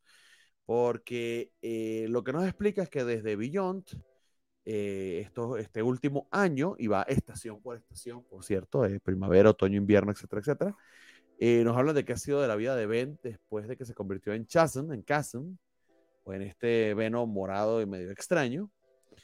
eh, y, e involucra ya cuestiones eh, que salen un poquito del nivel de calle al que también nos tenía acostumbrado en el inicio de su, de su Rom Wells con Peter, y ya se meten cuestiones más esotéricas como el hecho de que Madeline Pryor eh, la mandaron al limbo, no sé cuándo ni quién, porque estaba estorbando mucho en Cracoa, supongo yo, y no la querían revivir porque es una copia mala de Jean Grey. Esta, Eh, es este, este Vita ya, este Vita ya la, la, la dejó como reina del limbo, porque Magic ya acertó del limbo y justo Madeline Pryor se quedó como lideresa del limbo. Y eso pasó en New Mutants cuando no me estuve fijando. Vaya. Sí, sí, y un arte muy bonito, ¿eh? Eh, Está bien, pero lo bueno es que como que no tengo por qué leerlo, menos mal, gracias. Este, pero ajá, es, Madeleine Pryor es la, es la, la dueña señora del limbo, que ella misma se pregunta en este número si fue que eh, lo hicieron porque efectivamente ella merecía ese rol o porque lo hicieron para que dejara de joder y se fuera para allá para el lado en esta cosa que no importa, eh, cosa que creo que es más bien eso lo segundo. Eh, y nada, pues por, por razones este, raras termina este, Ben este, Riley allí y los dos, este, no sé, se les, prende su sentido arácnido, pero de clon, o no sé qué carajo se les enciende, pero se entienden entre ellos y entre clones empiezan a hacer planos malvados de clones malvados. Ah, ¿Qué les puedo decir? O sea, a mí la misma, las mismas razones por las que Ben se volvió medio loquito eh, y está detrás de Peter, se supone que Billón las explica y sí las explica, pero a mí me fastidia.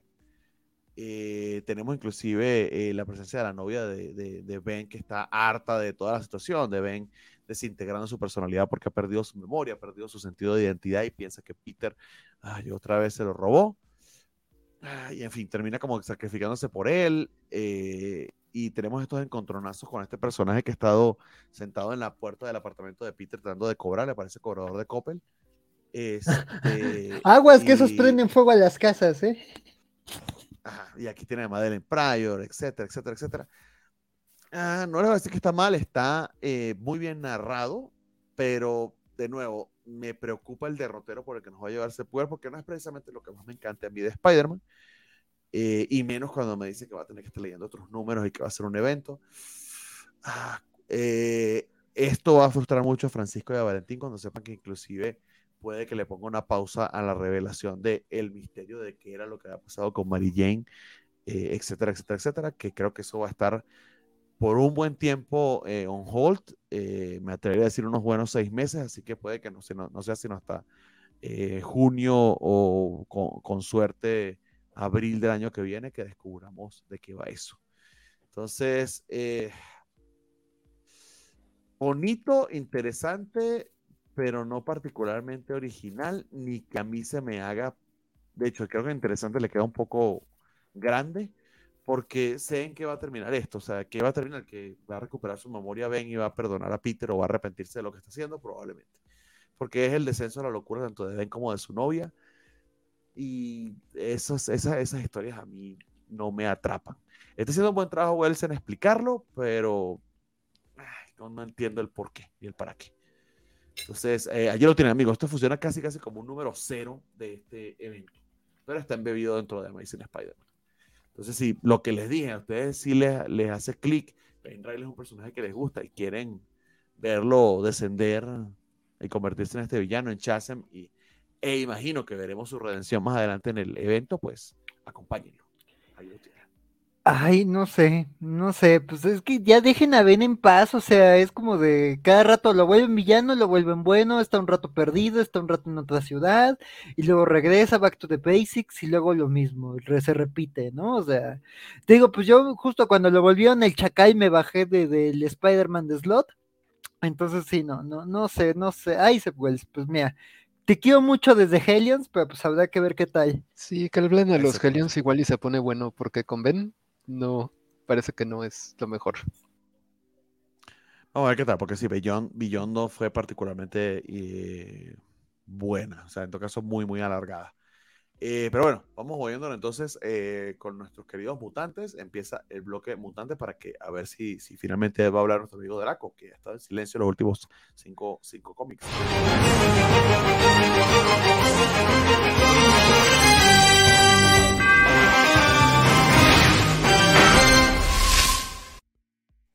Muy bien, pero antes de hablar de los mutantes, veo que tenemos eh, eh, comentarios por allí. Ay, no, pero tenemos todo un monólogo del señor Luchamex que le estaba contestando eh, Don Draco, creo. A, Juan Pablo, sí. Sí, ah, es Draco.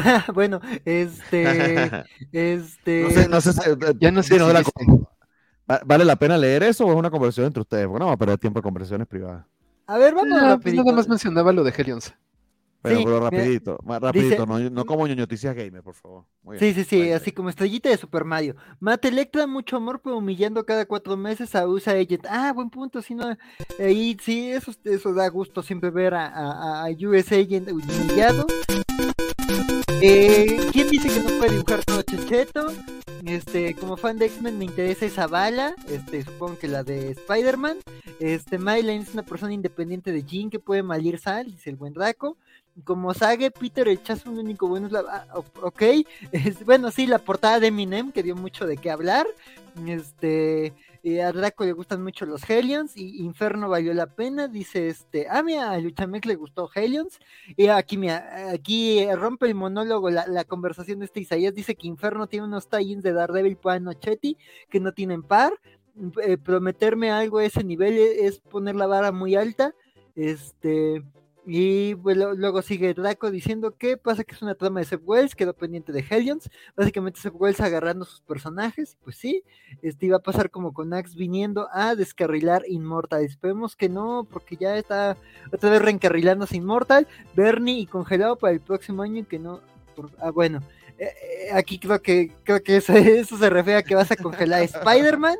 Se va a arrepentir el Chazum y este, y el número cero de, del cagadeo que vendrá. Pues sí, a ver, a ver cómo nos va. Y así, volviendo a esto, pasamos de Spider-Man a, hacia los mutantes y así Bernardo. Creo que funciona la musiquita de Mario, me, está gustando la idea. Está bien, está bien, sí, te, da ritmo. Te da ritmo, te da ritmo. Entonces vamos con el señor Draco que eh, para que hable algo, nos diga que, de qué va X-Men 17 del señor Jerry Dugan, que yo pensé que esta madre se había muerto, pero ahí está más vivo que, que nunca pues mira, no es X-Force y ya es ganancia. Y se llevó a Joshua Quasara este Dugan, entonces. Ah, pues sube un poco la, vara porque. No sé. Este, ni me acuerdo bien quiénes fueron lo, quién era el dibujante antes de que llegara este Casuara. Pero pues aquí sigue la trama de la bóveda. Nada más y, nada, más y nada menos que Pepe Larrasco Marte Gracia, pero ok. Sí, sí. No, pero puede, ser, pueden ser que hayan quedado, que hayan quedado muy, muy opacados este, por lo malo del guion, pero bueno. Sí, también. Sí, sí, sí. Bueno, aquí se puso un poquito mejor este, los X-Men, que con Dugan es competente a veces, pero sí llega a ser un poco aburridón. El punto es que agarran la, siguen con la trama de la bóveda donde Forge, ah, este, es padre porque Forge puede ser un personaje manipulador, frío y calculador, pero al menos no es un sociópata como Beast. Entonces, creo que le ayuda mucho que, lo estoy comparando con X-Force y, o sea, pues por el arte, ¿no? Y porque son los títulos X que estoy siguiendo. Este, aquí Forge manipuló a Caliban para que lo acompañara a su misión a la bóveda a recuperar a, a Darwin. Al final se encontraron con Laura. Este Forge quiere dejar a Laura, pero Darwin lo está convenciendo. Bueno, aquí este se pelea con Serafina y le saca la información. Pero eh, eh, bueno, está. ¿Cómo decirlo? Este.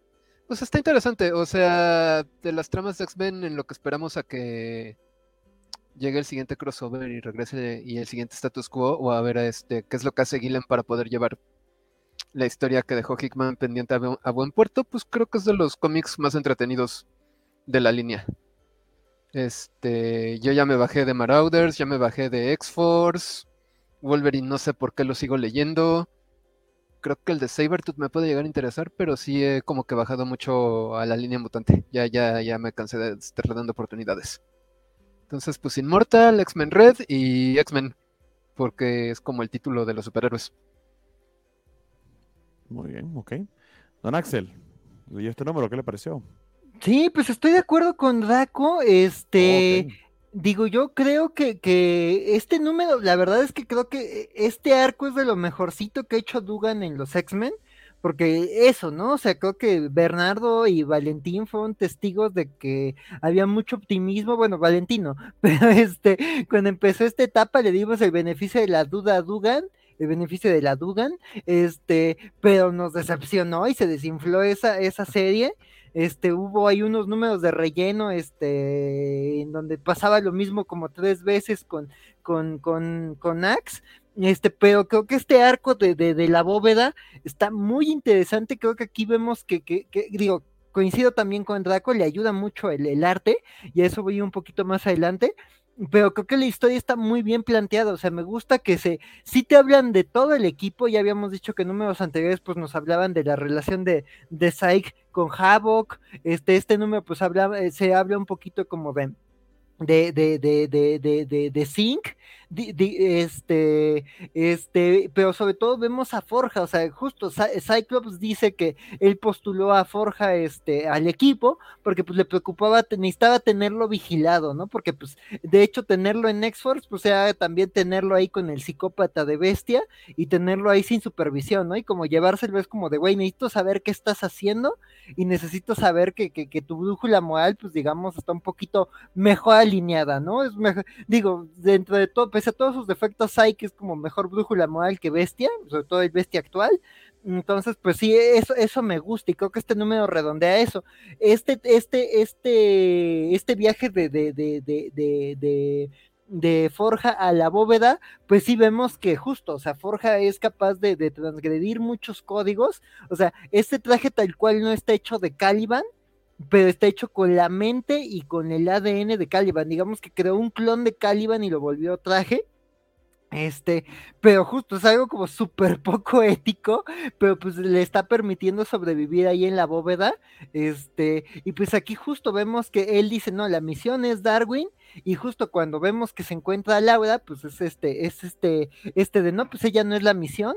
Este, me gusta que justo este, entre Caliban y entre Serafina eh, confrontan a Forja. Me gusta que Serafina se lleva muy bien con, con Caliban y como que dice, no, no, no, no, no, puedo mejor hablar con este, con este traje que contigo, y, me gusta que, que Serafina le pone ahí como, como unas condiciones a Forja, además de que justo redondean muy bien cosas desde el número uno de Hickman, que el número uno de Hickman, o sea, es, una buena presentación, pero dices, ¿de qué iba esta historia? O sea, ¿qué, ¿qué pasó? O sea, ¿por qué es importante esto? Y aquí pues ya dices, bueno, el hecho de que liberaran a Serafina de la base de Orquis en ese número uno, aquí tiene una repercusión y Serafina no olvida y Serafina, digamos que toma una decisión respecto a, los mutantes, este, que, les compra tiempo, ¿no? Este, entonces, digamos, esta es más la resolución del arco, este, también todo ese, este arco precioso de Hickman, de, de, de, Darwin, este, Zink y Laura en la bóveda, también aquí ya tiene una compleción, una, una conclusión,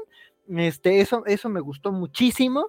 Este, digamos, ya, ya Dugan también había dicho en sus números de que pues sí, Sync, digamos que ya había aceptado que, que, que, Laura, la Laura, este, que revivieron este, después del incidente en la bóveda, pues no era la mujer de la que se enamoró, pero digamos que aquí tiene, digamos, cierta, cierto payoff, cierta recompensa, y hay cierta conclusión a un número muy bonito que fue este, el X-Men 18, si no me equivoco, de Hickman.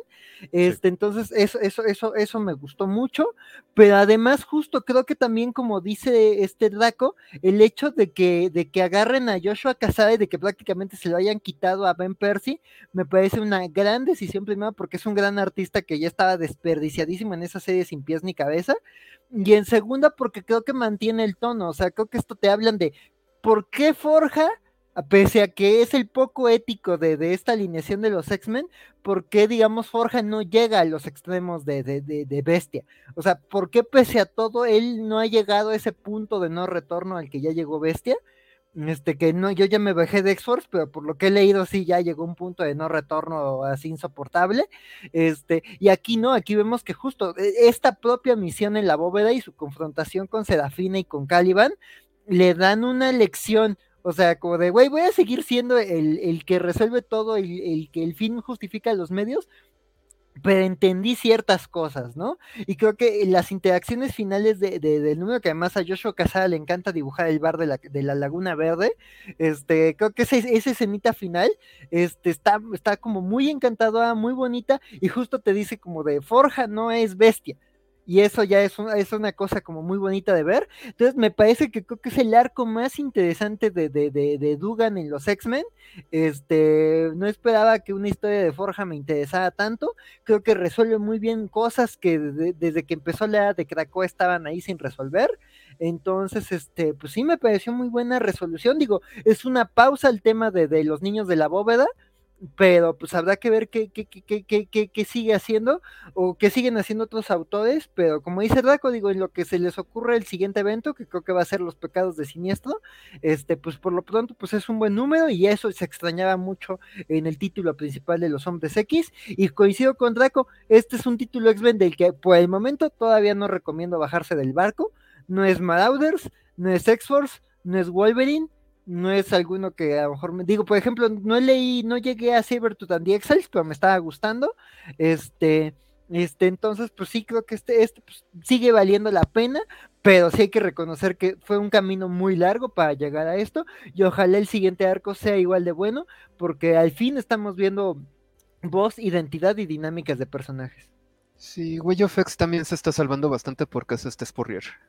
Ah, bueno, sí. Sí, sí, sí, digo, si te gustan las cosas loquechonas, pues sí está bien, pero sí también sí es un libro complicado, pero sí, la verdad es que es muy bueno Way of X, ahí con, con Jamba Saldúa. Muy bien, muy bien. Entonces ya con eso, eh, estimados, concluimos con, con, Marvel y nos vamos moviendo, créanlo o no, a los cómics indie. Entonces... Eh, Antes de las dos horas, wow. Amigos, somos muy eficientes. ¿Qué quieres que te diga? Muy bien, vámonos con el bloque de índice.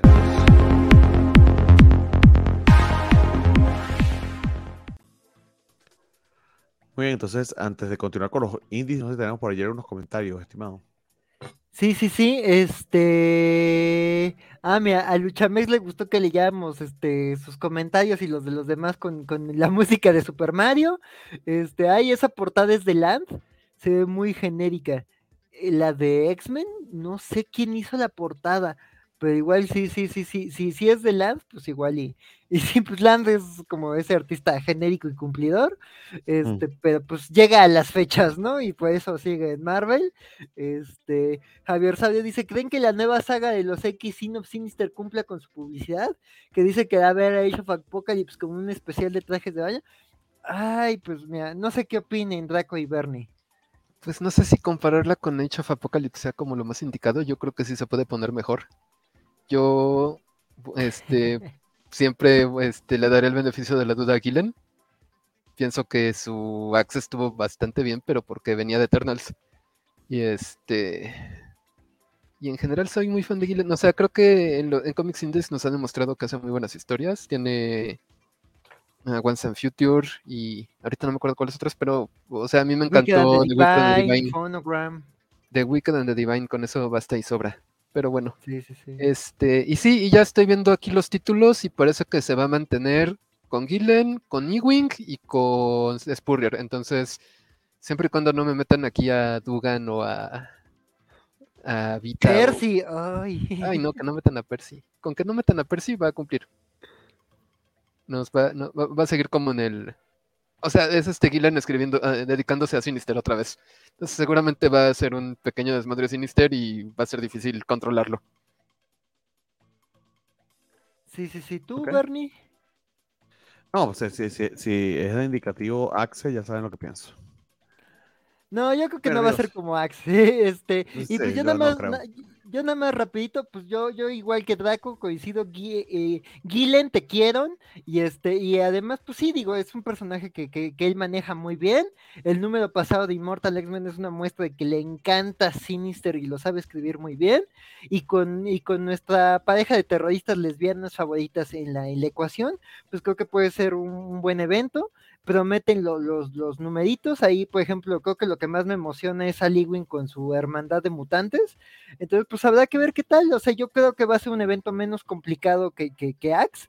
Este, pues ya así solo atado a los X-Men. Así que Bernie, yo creo que va a haber, no va a haber razones para que se enoje. Este, y pues habrá que ver qué tal, habrá que ver qué tal, pero yo sí le tengo confianza, pero pues tampoco quiero inflarlo, ¿no? Entonces, este, igual y termina siendo otro programa de concursos japonés, este, y pues ahí luego la gente se enoja por eso, pero pues habrá que ver qué tal.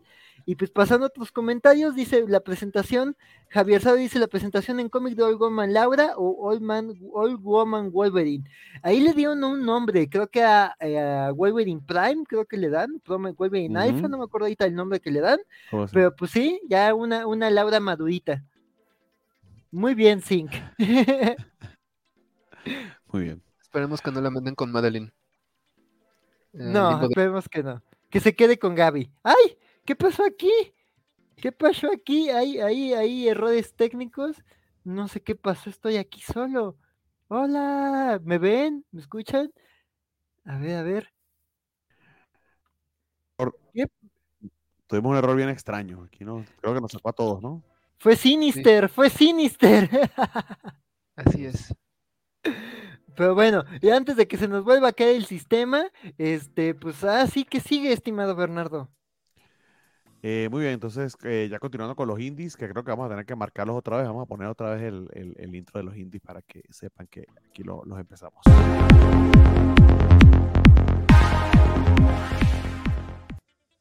Ahora sí los indies, porque no sabía que había tanto comentario retrasado. Este, el primero que tenemos en la lista es un cómic de, de, de, Aftershock del señor Mark, Mark Sable con Andrea Olimpieri. Eh, en este caso es un número uno eh, de una idea interesante, se llama Fear of a Red Planet. Eh, y si me permite que consigo el título para ponerlo en el banner. Y la premisa de esto eh, no es nada particularmente original. Es un grupo de, de Misfits por ahí por el año 2070 y dele que eh, tomaron la premisa y o la oportunidad de irse a, ser de los primeros colonos de la Tierra en Marte, precisamente para extraer eh, metales necesarios de, ese planeta y llevarlos a la Tierra y bueno, empezar a hacer este, eh, cierta civilización humana allí. Más eso se presta a una situación, digamos, extrema de gente eh, tratando de sobrevivir, más o menos como quizá en su momento era, era, el viejo este bajo la fiebre del oro. Se me dio, me dio una vibra, algo por el estilo, con un setting medio detectivesco y medio de, medio de horror, terror. Ahora, eh, el arte de verdad no fue mi favorita. En este caso se trata del señor Andrea Olimpieri, que tiene, por cierto, ciertos visos similares a Mike Perkins, pero a mí se me hizo que eh, está difícil para identificar a los personajes y para seguirlos, porque tienes que conocerlos y poder, y poder este, eh, luego al reconocer sus rostros, verlos en diferentes posiciones y diferentes situaciones. Y creo que allí falló un tantito el artista, o al menos a mí me costó para eh, poder este, seguir qué personaje, de qué personaje estábamos hablando. Eh, y se siente un poco torpe, torpe la ejecución también en cuanto al guion. Eh, entiendo de qué va la serie y lo que quiere hacer es como que esta situación extrema en la que la gente está muy, muy eh, estresada y en un, en un, punto álgido porque esta gente trabaja por conseguir minerales raros y a partir de ella, de ellos, son recompensados por la corporación que los llevó a todos a Marte. Tienen que pagarle la deuda de ese viaje eh, a esa corporación, lo cual es eh, el capitalismo llevado al extremo porque no es un salario, sino eh, pago de deuda que a través de trabajo. Entonces, básicamente, trabajo forzado. Y tienes a esta sheriff que fue contratada por esta corporación para mantener en cierto modo la calma. Porque además resulta que los están haciendo hacer un trabajo que es muy pesado, porque los drones que deberían encargarse de ellos están en malas condiciones. Eh, si ese tipo de, de, de, de, premisa que les estoy contando así de futuro cercano, con crítica velada al capitalismo, una situación extrema tipo, tipo Western, pero en el espacio, ¿les parece atractivo? Denle una, denle una oportunidad, no veo por qué no, eh, aunque de nuevo creo que cogea un tantito eh, en el arte, sobre todo que para este tipo de cosas en las que vas a tener un un elenco de personajes tan diverso y que tienes que seguirlos a todos de manera individual, necesitas un artista que sea un poquito más cumplido en ese aspecto. Y creo que Andrea Olimpieri, aunque un muy buen artista, no son su fuerte eh, los rostros. Entonces, nada, eh, bien a secas, pero no creo que haya tenido lo suficiente como para que yo la siga. Entonces, eso es lo referido a Fear of a, Fear of a Red Planet. Eh, la siguiente que tenemos en la lista la leyeron mis amigos Axel y, Draco Omega. Yo también la leí, pero vamos a darle la oportunidad a, Don Draco, que no ha hablado en un ratito, a que nos cuente qué le pareció esta nueva entrega o esta nueva serie del señor Jason Aaron, pero esta vez con Boom Studio llamada Once Upon a Time at the End of the World. ¿Qué tal esta nueva serie de, Boom Studios, estimado? Pues sí, cuando se trata de Aaron, creo que se le puede dar el beneficio de la duda. igual este, aquí no son muy fan de Avengers, pero a mí se me ha hecho bastante entretenido. Ah, bueno, este es el primero de dos cómics apocalípticos que vamos a ver esta noche de mi parte. y este, ah, bueno, y este, pues te plantea una situación, ¿no? Y se puede ver aquí en la portada muy rápidamente. Este va a ser como una historia de amor en el fin del mundo. Entonces, lo que hace este primer número es introducirnos a la pareja con la que vamos a estar yendo por este mundo apocalíptico y empieza con esta chica remando por un río tóxico. Este está, y no sabemos muy bien de qué anda yendo, pero pues está huyendo y dice que no va a parar de remar hasta que creo que hasta que se le acabe la comida y que se le acabó la comida hace tres días. Entonces hace una parada en este edificio y en este edificio conoce a este chico que se llama Maceo y pues este, de repente se vuelve un poquito muy young adult, pero pues te mantiene, te mantiene bien. O sea, va como a donde ya sabemos que va y llega rápido y y creo que puede ser una lectura entretenida en como, como las que usualmente nos hastearon. No sé ustedes qué opinen. Don Axel. Perdón, este. Me estaba comiendo un pan. Este. este eh, pues mira, coincido con Draco, creo que es una serie entretenida, o sea, digo, yo sí hay cosas de Adam que me gustan mucho y cosas que, que no aguanto, este, pero creo que esta serie justo va muy al grano, la portada ya te dice un poquito de qué van las cosas. Este, y pues la premisa es eso, ¿no? O sea, una, una, una muchacha que ha estado sobreviviendo en, el, en, un, en un mundo posapocalíptico, mm, que ella misma en su narración, digo que ese inicio como que justo es muy de cuento, muy de aventura.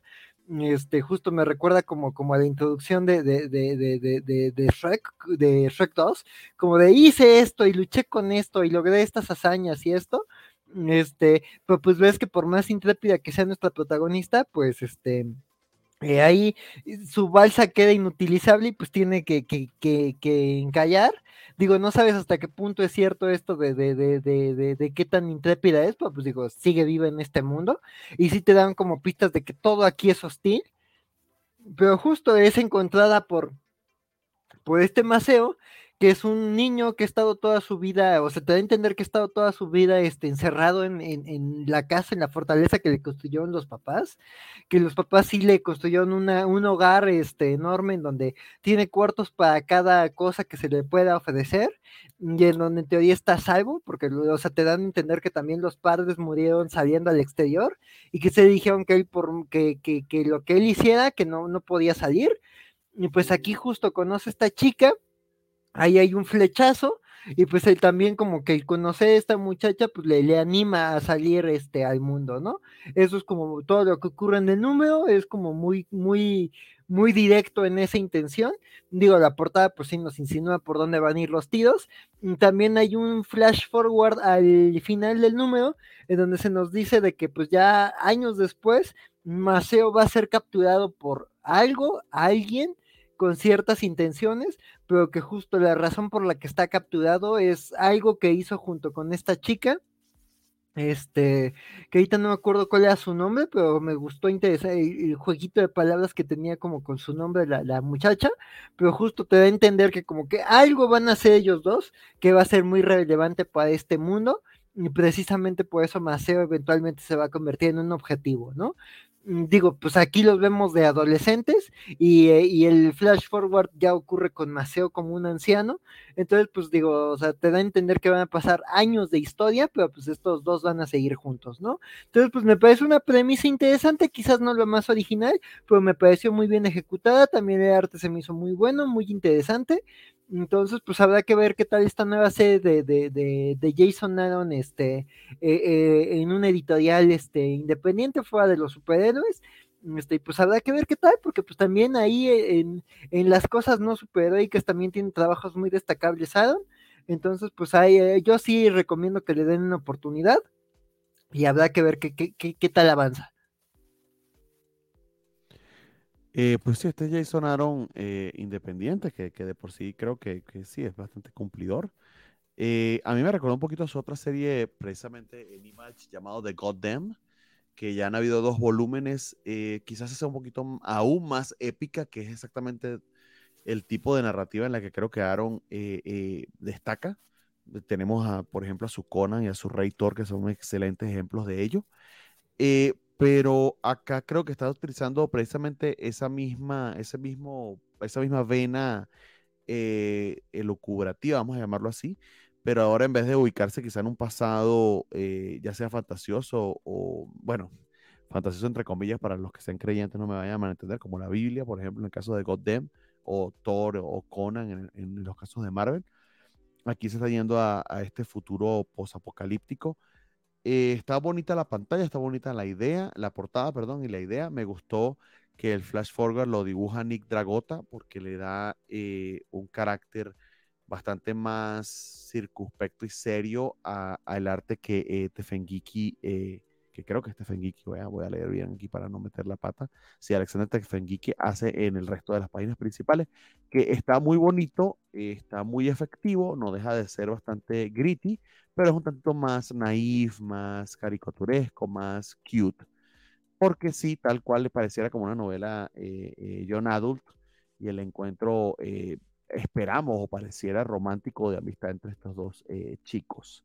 Entonces, funciona. O sea, a mí me enganchó la, la, la, la, idea. De hecho, tengo varias preguntas acerca de cómo este chico terminó en las condiciones en las que terminó, sobre todo con lo desagradable que se ha vuelto el mundo. Eh, y pareciera que vamos a tenerlo muy pronto. Entonces, a diferencia de la que les comenté anteriormente, Jason Aaron creo que es bastante más eh, eficiente eh, en, en, setear un mundo y en, y, en, hacer que te, que te enganches con él, porque maneja menos personajes y los maneja de una manera más inteligente. Entonces, esta serie en particular sí me enganchó lo suficiente como para seguirla y creo que, creo que destaca entre los, entre los indies de la semana. Pero bueno, tenemos que estar, también el señor Dracomega la leyó y no quería dejarlo sin que nos comentara qué, opinaba al respecto. Pues sí, eh, pues da para seguirla leyendo. Muy bien. That's it. sí, pues este, empecé yo según recuerdo. Ah, empecé tú, se me olvidó a mí entonces. Ok. Sí. Muy bien, amigos. Se me pasó entonces, disculpa. Eh, ya me estaba durmiendo, my friend. Entonces vamos con la siguiente para que, para que aquí nos hables tú, precisamente, que es What's the Furthest Play from Here, que yo le perdí por completamente eh, eh, la pista a esto. Creo que le estaba leyendo a Axel y como que también se le pasó o la, o la, o la abandonó esta serie de Image que aparentemente continúa. Entonces, si no, no sé si nos comentas, este, Draco, de qué, de qué, qué ha pasado hasta ahora y qué, qué tal este número. Eh, es que estuvo como en dormido un buen rato porque acabó el primer arco. creo que ya, ya lo hemos comentado, bueno, ya se ha comentado en varias ocasiones, pero les comento que la trama es otro, es el apocalipsis número 2. Entonces, hay como. Eh, y lo que pasa es que no hay adultos, pero no sabemos por qué no hay adultos. Ahorita el mundo se divide en familias de adolescentes. Este, y pues cuenta la historia como de la familia de no sabemos muy bien qué pasa porque empieza con unos personajes que eran los antagonistas en, en el primer arco, que es la familia de los cerditos. Bueno, son, son como cerdos capitalistas, este, obviamente viven en el banco, entonces, si son muy malditos con, con sus eh, con sus con sus hermanos, digamos. Este empieza la historia contando como que los mitos que saben ellos de cómo era, era el mundo antes. Eh, entonces está este personaje que se llama Wilbur, que como que cuestiona esa mitología y entonces como que lo mandan al, al, este, al granero. Ya en el granero este, hay cosas que lo están intentando matar y por lo tanto termina corriendo hacia otra familia y empiezan los pleitos entre familias y empieza a ver como, ya sabes, masacres del fin del mundo, cosas feas y malas. Este, está entretenida, o sea, sí me, sí la quiero seguir leyendo. Este es, creo que es Rosenberg, lo cual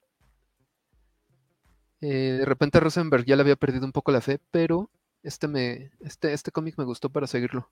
Me gusta el arte. Ahorita tiene un invitado, un artista invitado, pero creo que es este Tyler Boss. El estilo de Tyler Boss me, gustó mucho. Eh, Rosenberg, ¿en serio? No aparece aquí en los títulos. ¿Estás seguro? No es Rosenberg, ¿verdad? Estoy loco. Tyler Boss, sí, Tyler Boss y Matthew Rosenberg. Storytelling. Ah, ok, ok, ok. Pero, ahorita creo, que, fue Ricardo López Ortiz el, el dibujante. y no sé si también estuvo encargado de la historia. Sí, pero me parece que Matthew Rosenberg como prestándole el nombre a, Tyler Boss. Puede ser. Impresión. Puede ser, puede ser. Muy bien. Aquí tiene, muchas facetas el muchacho. No lo había descargado para que eh, lo vieran. Muy bien, estimados. Eh, se me había quedado por fuera un cómic de, de, Marvel, este, Defenders Beyond, que lo había leído Don Axel. Entonces, eh, para que no me siga eh, regañando más aquí en el chat interno porque metí la pata, eh, don Axel, cuéntenos, ¿qué pasó en Defender Beyond? ¿Qué pasó con, con Es que en, el chat interno y en el chat externo, todos fue como de, ¿y mis Defenders? ¿Y mis Defenders? Este, no, pues mira, pues mira, yo creo que es, bueno, es el cierre de, de este volumen este, pues eso, ¿no? Este Ali Wink, este, y, este Jaime Rodríguez, Jaime Rodríguez, este, bueno, este artista, este, este, este, haciendo eh, justo este, este, este, este repaso, este viaje a la idea de las historias, y este, y este número, pues justo está centrado en Loki, este, justo llegan con el One Above All, pero justo este Blue Marvel toma una decisión que los pone en conflicto con el Iguana Bobal este, este directamente. Y pues este número va como sobre redondear el viaje de Loki, ¿no? O sea, digo, aquí pues Wing retoma, retoma, digamos, los destinos de los personajes planteados en, en, distintos, este, en distintas series suyas y de otros autores. Digo, un poquito de los Ultimates, un poquito de, de Loki no me acuerdo dónde lo ha trabajado, pero sí, digamos, eh, retoma como ideas de, del volumen anterior de Defenders, este, de, de Loki, bueno, también él hizo su, serie de Loki, entonces, pues justo aquí, pues básicamente eh, eh, ella o ella es, es, quien protagoniza y aquí vemos como el sentido, ¿no? Aquí, si estamos hablando de, del sentido de las historias, pues es importante hablar de, del dios de las historias y de, y de sus atributos, ¿no? Entonces, pues aquí creo que es un número como justo muy psicodélico, también ahorita que volvemos a hablar como de artistas que sí saben este poner lo psicodélico en acción, pero también se siente justo eh, esto que también hablamos de que E-Wing se junta con este tipo de artistas que saben darle un sabor moderno a cosas que también se ven como muy clásicas, entonces sí, me, me, me eh, sí, es, sí, hay, sí son muchos conceptos, sí son cosas como muy conceptuales. Si solo buscas fregadazos, pues esta serie no es para ti, pero si buscas cosas como más con metacomentario, con mucha aventura, este, que no dejen de ser emocionantes sin que reflexionen sobre cómo están hechas en sí mismas las historias, este, como justo el episodio de la semana pasada de Ricky Morty, que, que pese a que ya se siente gastado, tuvo interesante por cosas que hicieron en ese sentido, pero aquí se siente con mucho cariño, con mucho amor, y justo creo que el viaje de Loki es, es, es uno que, que, que, que, que, tiene sentido respecto a lo que venía diciendo en esta serie, pero también otras cosas que conocemos de, del dios de las historias y el engaño. Y al final, pues sí, le dan a todos los Defenders un final muy, muy, muy, digamos, merecido. Y dice, pues este hechizo no se acaba, pero pues por el momento la misión está cumplida, ¿no? Pero justo los Defenders, pues nos reunimos, no somos un equipo tal cual, no tenemos una base, pero nos reunimos cuando las situaciones lo ameritan Este, y pues aquí, digamos, se queda en eso, ¿no? Este, los personajes que digamos que, que quedan como el aire son dos personajes que me gustaría seguir viendo que Ali Wing ha hecho cosas impresionantes con ellos, eh, uno más reciente que el otro, pero los dos como que han recibido mucho cariño de, de Ewing, no voy a spoilear quiénes, también pues termina reconociendo como que, otros personajes están en, saliendo en otras series, porque si te dicen, ah, bueno, pues Tigra anda con el loquito de, de, de, de Nueva York, ahí con el loquito de la casa embrujada, este, y pues América Chávez anda con los Thunderbolts, ¿no? Este, pero creo que sí es una historia muy adecuada, creo que sí eh, eh, es una exploración como bien interesante y creo que me encanta que, que Marvel esté publicando estos títulos que sí no dejan de ser ideas nuevas, pero que no dejan tampoco de alimentarse de toda la historia de la compañía y hacer como un poquito de metacomentario. Entonces yo sí recomiendo mucho esta serie y pues mira, sí, sí, sí, entiendo la reacción del chat de que oigan y mis, y mis, y mis Defenders Beyond, porque la verdad es que sí, este, es una super serie, este, y pues ya, este, eh, pues eso fue Defenders y muy recomendable. Y pues sí, sí, sí, sí, ahí la seguimos platicando en Twitter, ya, ya, ya que la comentamos acá, porque sí, hay mucha carnita que rascarle. Y pues ya esos compilatorios se antojan muchísimo de las dos series. Oh, qué tal. Pues sí. Sí, sí, de hecho, cualquier cosa que dijo Javier Rodríguez vale la pena tenerla. Bueno, amigos, entonces continuando con los cómics indie, el siguiente que está en la lista es la historia de IDW del señor Scott, Scott Snyder con Hayden Sherman. Eh, este caso se trata de, Dark Spaces Wildfire. Eh, que si medio recuerdan, este de hecho es el número final. Es la historia de estas eh, em, reclusas que son, que parte de su condena es hacer trabajos, trabajos forzados eh, apagando incendios forestales en California, que como bien saben ha sido un problema eh, eh, bastante grave, consecuencia pues, del, cambio climático y de otros asuntos por esas partes de Estados Unidos.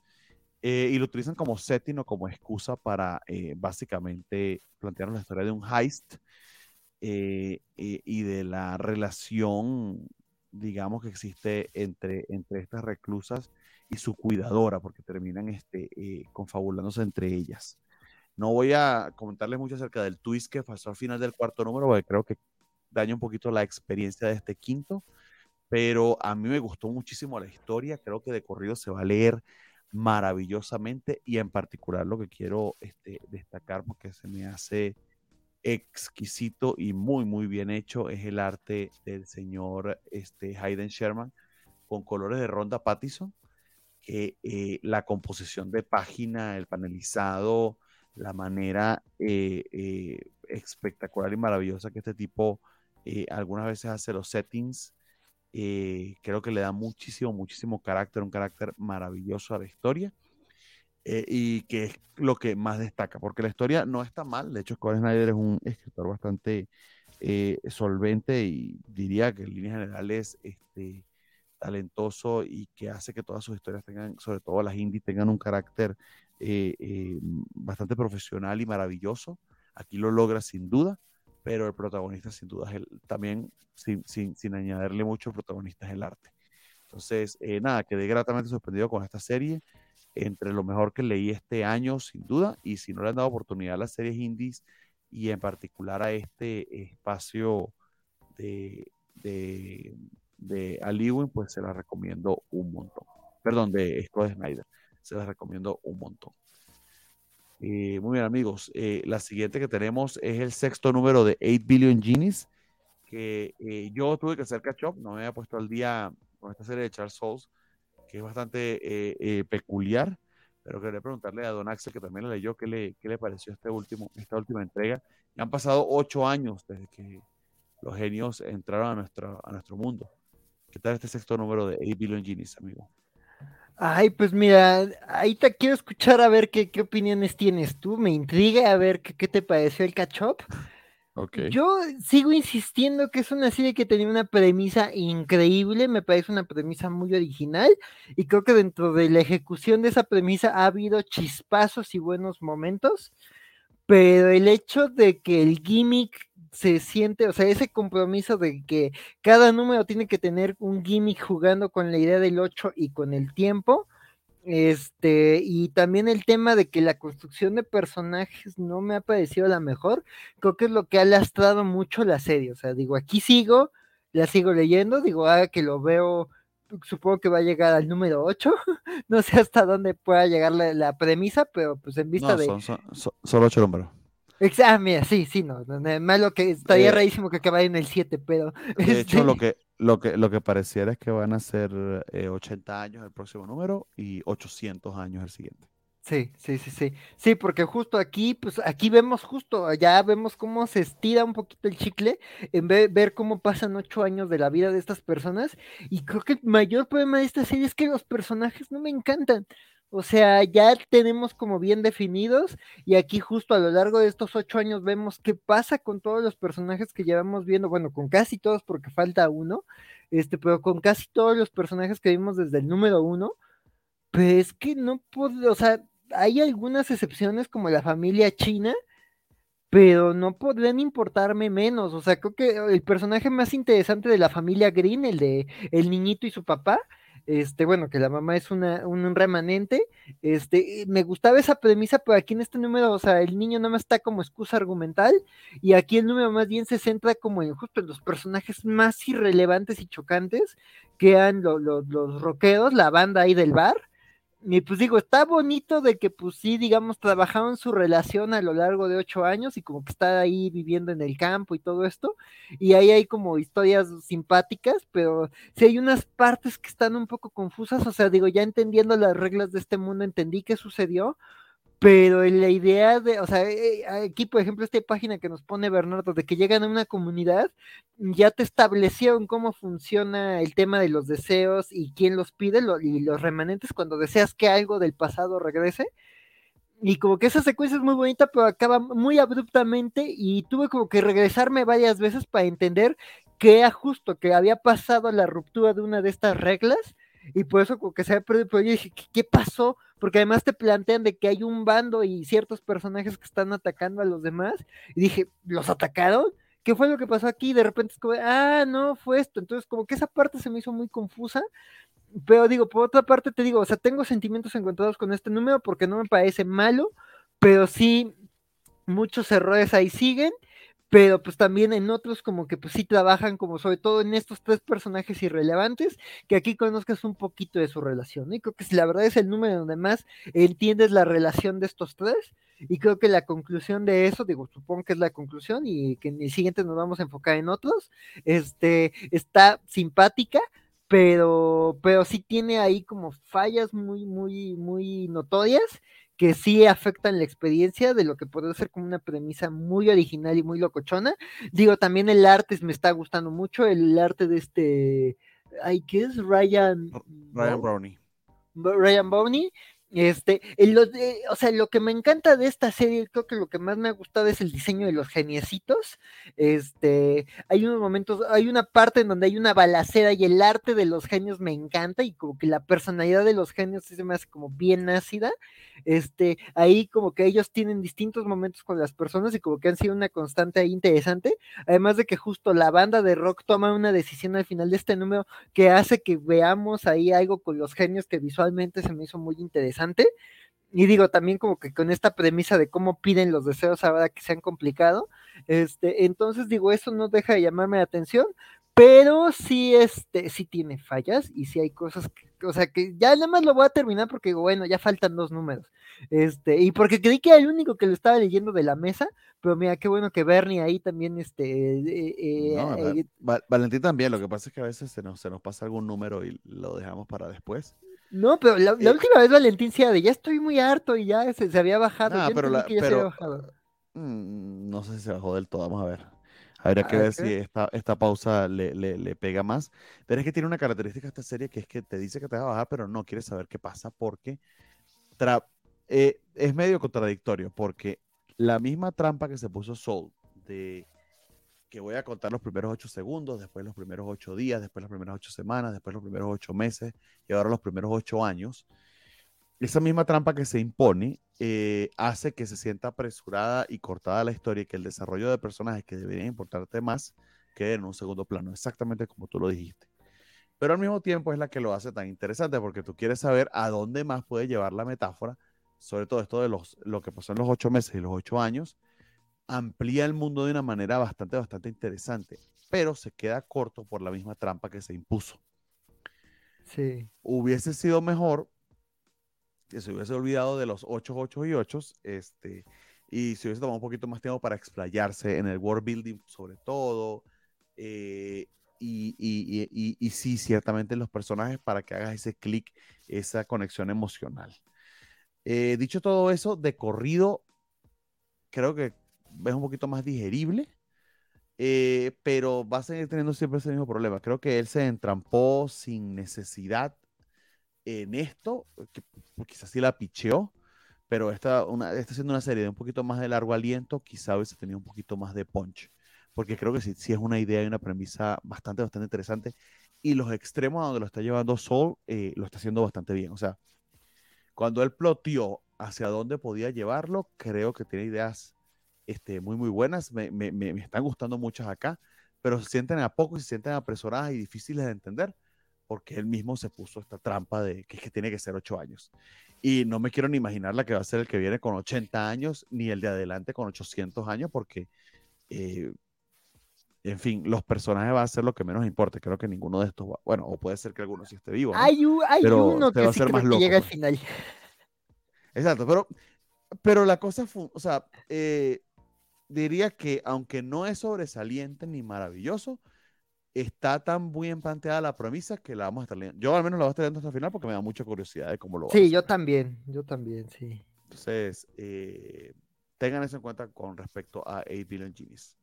Bueno, amigos, entonces para cerrar eh, los indies de la semana, vamos con una que yo sí olvidé por completo y que tengo muy pendiente hacer el catch up. Inclusive tengo comprado los tres TPB y los tengo allí en mi, en mi biblioteca en la pila tóxica. Pero estoy ¿Cómo muy puede ser eso? día con Department of Truth. Pues puede ser porque hay muchas cosas que hacer, amigo. Hay que trabajar precisamente para poder comprar los cómics, por Para ejemplo. comprar los cómics, sí. Entonces, entonces coméntanos, eh, eh, Draco, sin entrar en mucho spoiler, no mentira, eh, adelante. Eh, ¿Cómo va Department of Truth número difícil. 22? Ujú. Sí, imagino que va a estar complicado, pero además cuéntanos. Pero bueno, así como el spoiler que puedes ver en las primeras páginas es este. Bueno, un poco de contexto. Bueno, creo que ya todos saben más o menos de qué va Department of Truth porque ya es el número 22, 23, algo así. El 22. El punto es tiempo, que. te- Tenemos bastante tiempo sin hablar de ella, así que eh, si puedes hacer un catch up, te lo agradeceríamos. Sí, sí. So, Bueno, creo que nos quedamos como por el número 7, fue la última vez que hablamos de Department of Truth. Ok, bueno, Que pues la premisa es. un muy buen catch up. Sí, sí, sí. Pues la premisa es muy interesante, eh, es algo que me encanta. Eh, se trata de que realmente la realidad la define como la creencia de la mayoría de la gente. O sea, si mien- mientras más gente cree algo, pues eso es- se convierte en, la en algo que es verdadero. Este, y pues ahí juega mucho con la manipulación de la información de la que puede ser capaz pues, el gobierno de los Estados Unidos o una rama del gobierno de los Estados Unidos que pues es nada más supervisada por Lee Harvey Oswald. Este, aquí llegamos a una parte en la historia donde ha resultado que al esposo de nuestro protagonista lo están queriendo reclutar los sombreros negros, la entidad o la organización que se está oponiendo al Departamento de la Verdad. Este, y pues entran a una especie de guerra fría donde ninguno de ellos quiere hablar sobre la verdad. Es, no quiere, ninguno de los dos admite que este, el protagonista está metido hasta el cuello en una conspiración y que tuvo que asesinar un par de reporteros para mantener la verdad oculta. Entonces, pues empiezan a desconfían, ya se distanciaron y tienen que espiar al esposo para ver que no se salga de control o que no, no reporte lo que ya le, le contaron los sombreros negros. Entonces, está, es, de mis cómics favoritos. Me gusta mucho la premisa con la que juega porque se parece a los in- Invisibles de Grant Morrison. Juega mucho con qué es la verdad. O si realmente te conviene saber la verdad o que o cómo se pueden crear muchas ficciones y hacerlas pasar por la verdad. Juega mucho con las conspiraciones que en Estados Unidos son más interesantes que aquí. Aquí luego tenemos muchas repeticiones de conspiraciones sin mucha sustancia. Pero Fue Salinas, ya sabemos que fue Salinas. Sí, sí, fue Salinas. Este... Was Salinas all along. fue, el, fue el Bester. Fue el Bester, o sea, aquí no, aquí no son los hombres de negro ni, ni, ni, ni Sasquatch, fue el Bester. Sí, sí, sí. Este. Híjole, aparte el arte de Martin Simmons es como, me recuerda mucho a este Sinkevich, es muy impresionista, es muy abstracta, pero muy padre. Este, es, muy su propia cosa, muy surreal. También un poco como de un patrol, este, es de Grant Morrison en los noventas, es, es muy impresionante, me gusta mucho ese estilo, le queda muy bien a la historia. Y pues es Tinyon, creo que ese es el cómic que más me gusta de Tinyon, y eso que Tinyon tiene puros hits casi casi. Tiene Something is Killing the Children, o sea, en juegos, en cómics indie, Tinyon es como muy garantía de calidad. Hasta para cosas más light como Wind, es, Wind es bastante divertidito. Es un cómic de Sí, sobre, muy... so- so- sobre todo los últimos dos años, que por alguna razón eh, es la razón por la que ha estado ganando, ganó el Eisner de Ah, manera este, em, eh, corrida los últimos dos años, y es porque sí, o sea, el tipo no ha dejado de, de tener hits desde que, desde que decidió lanzarse de manera independiente. Sí, yo la un poquito. a- Lake, tiene... sí, Bueno, eh, sí. no, sí, lo que ya hemos comentado aquí ad ad nauseam. Eh, yo le perdí un poquito la pista de Department of Truth, pero sí espera- esperaba precisamente ahorita en el Holiday eh, hacer el catch-up de, de pues, leer los, los, los tres TPB que tengo allí, eh, que llegaría aproximadamente el número 18, si mal no recuerdo, y ya luego hacer el catch-up con este, estos que ya está por terminar ese, el, el cuarto TPB. Sobre todo el que el, el que tomó. Para un Ah, hardcover esto va a estar genial. Pues, pues ya lo pudieran hacer con los primeros 18 números, este, hacer un deluxe. Entonces, eh, nada, eh, chido saber que, que, que tú lo estás siguiendo y que, y que continúa. Tenemos comentarios por allí, don Axel. Ah, ah, ah, así es, así es. Este, y pues justo este, bueno, aquí el buen Luchamex nos decía que dónde estaba su dosis de América Chávez, que nos faltaba Defender Beyond. Este, y que justo- Amigo, te tardaste dos horas 15 minutos en hablar de América Chávez. Creo que es un nuevo No. récord, pero al contrario. O ya lo había hecho más temprano. Es que mira, ah, se estaba portando bien, dijo, dijo, a ver, va a reservarse que van a hablar de ella y nos lo saltamos. Entonces sí, Ah, dijo, a ver. ¿qué pasó aquí? ¿Qué pasó aquí? Este, pero pues mira, gracias a eso nos recordamos de, de, de Defenders Beyond, que qué bueno, porque ahorita voy a, a- a retomar eso. Este, también justo dice Isaías que Old Woman Laura ya pasó en la etapa de Tom Taylor y fue muy X, wink wink, guiño guiño, este, este, lo chistoso llegó el diablo, dice Luchamex, este, no Beyonder contigo, sí, ahí también vimos al buen Beyonder, este, siendo un trolazo con los Defenders, este, dice Isaías, sí cierto, se saltaban Defenders Beyond, fue hermoso, mi Loki al fin tuvo su cierre y hubo cameo de Goom, Goom, sí, no, está padre tener a, a, Goom y otros monstruos ahí, este, pues es que Ewing sí es un ñoñazo del pasado de Marvel, este, y lo sabe retomar bien, porque a Goom lo vimos en un evento de monstruos, pero era de esas cosas de inhumanos que a nadie le importan. Entonces, pues no sé si a ti te gustó eso. Este, y también dice Luchamex que estuvo chido, le gustó Defenders Beyond. Tal vez demasiado. Este, ya nos disculpamos del tema de los Defenders. Este, e Isaías también extrañaba What's the Footers Place from Here. No sabía que todavía había habido un artista invitado, eso le sacó de onda. Pues mira, qué padre que usted sí le está gustando What the Footers Place from Here. Yo a ver si, si la retomo. Este, y justo aquí Draco dice que fue el final, nos enteramos que nada, una historia lateral. Este, Bernie, si ya te mando, ah, estás con Beyonder. Ok, bueno, te mandan saludos, Bernie. Este, los Spurs de Rodríguez no tienen progenitora, sí, no, es que Rod- Rodríguez es un- una cosa impresionante. Y de, y de todo un poco, puede que Blue mandó a estar inconsciente a América, por lo que dice Blue en las hojas finales. Pues yo sí creo que, o sea, pues ya Blue reconocía que América se merecía otra cosa, y pues creo que se queda tranquilo con que ahorita está con Clint y compañía. También como que ya historias como de un perfil menos cósmico, porque pues además no he leído los Thunderbolts, pero pues sí, ahorita ya no tiene la máscara del infinito.